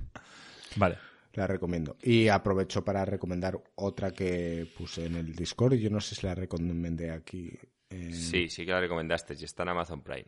Sound of Metal. Sí, esa la dijiste la semana pasada. Y nada más, decir que estoy viendo Ricky Morty mientras estoy comiendo. En mis ratos de comida voy viendo Ricky Morty. Mm, creo que es, es, la cuarta temporada y voy por el capítulo 10. Qué grande es esa serie, tío. Pero, a ver, yo esa serie me la he visto varias veces. O sea, es lo típico que me la vi la primera vez atento y luego ya las demás, pues me las pongo para mientras me voy a dormir una siesta o algo así. Me acabo viendo siempre capítulos sueltos. Yo es que tenía esta última temporada totalmente pendiente y creo que ahora llega el momento y estoy ahí del tirón, tío. Y es que cada capítulo, yo cada vez que lo pienso digo, los guionistas, esa gente, tío, esa gente hay que conocerla, tío. Esa gente que llega y, les dice el director, iros a vuestras casas un año, fumaros lo más grande que haya por ahí y volved con una buena historia, con vuestro viaje más, más impactante. Psicodélico. Sí, y tío, de verdad, o sea, el guion de cada capítulo es único. O sea, para que tengas una idea, el que he visto hoy va de que supuestamente Rick se folló a un planeta y salen niños, hijos de ahí. Lo habréis visto, entiendo. Digo yo, ¿en qué clase de mente sale a lo típico? Estoy navegando por el espacio y me llega un mensaje de la que es mi expareja que va a tener un hijo mío, ¿no? Pero que es un planeta. O sea, ¿qué? Me parece espectacular. Oro, oro puro. ¿Has visto ya el capítulo de los superhéroes de Ricky Morty? Mm, de los Revengers en vez de Avengers. No, no lo he visto. Te va a gustar. Vale, vale. Te lo diré cuando lo vea. Y vale, pues hasta aquí hemos llegado, creo yo. Hasta aquí hemos llegado, chicos. Eh, la semana que viene más, semana previa a Semana Santa. Decir que yo no voy a estar el miércoles para grabar. Lo adelanto. Bueno, pues veremos cuando grabamos, ya lo hablamos esta semana. Lo hablaremos esta semana. De todos modos, ya sabéis, chicos, habrá un podcast específico este viernes por la noche. Ahora Joaquín va a hacer un segundo anuncio sobre el tema. Entiendo que lo emitiremos o no lo vamos a emitir. Sí, si estamos aquí lo emitiremos. Sí. Yo lo No lo sé, a lo mejor tiene incluso más, más sentido que, que lo guardemos simplemente para el podcast, para que la gente lo vea ahí. Sí, también es una opción de ver- es una forma de verlo. Lo veremos, lo veremos. Pero vamos, em, Joaquín, tío, despide el podcast, informa de cómo va a ser este viernes y a todos los que estáis al otro lado, gracias por estar ahí. Un abrazo fuerte. Bueno, chavales, este podcast llega a su fin, pero deciros que el vaso está medio lleno, que voy a cumplir años y que Gringo se verá en la Liga de la Justicia y nos hablará de Attack Titan. ¡Vamos!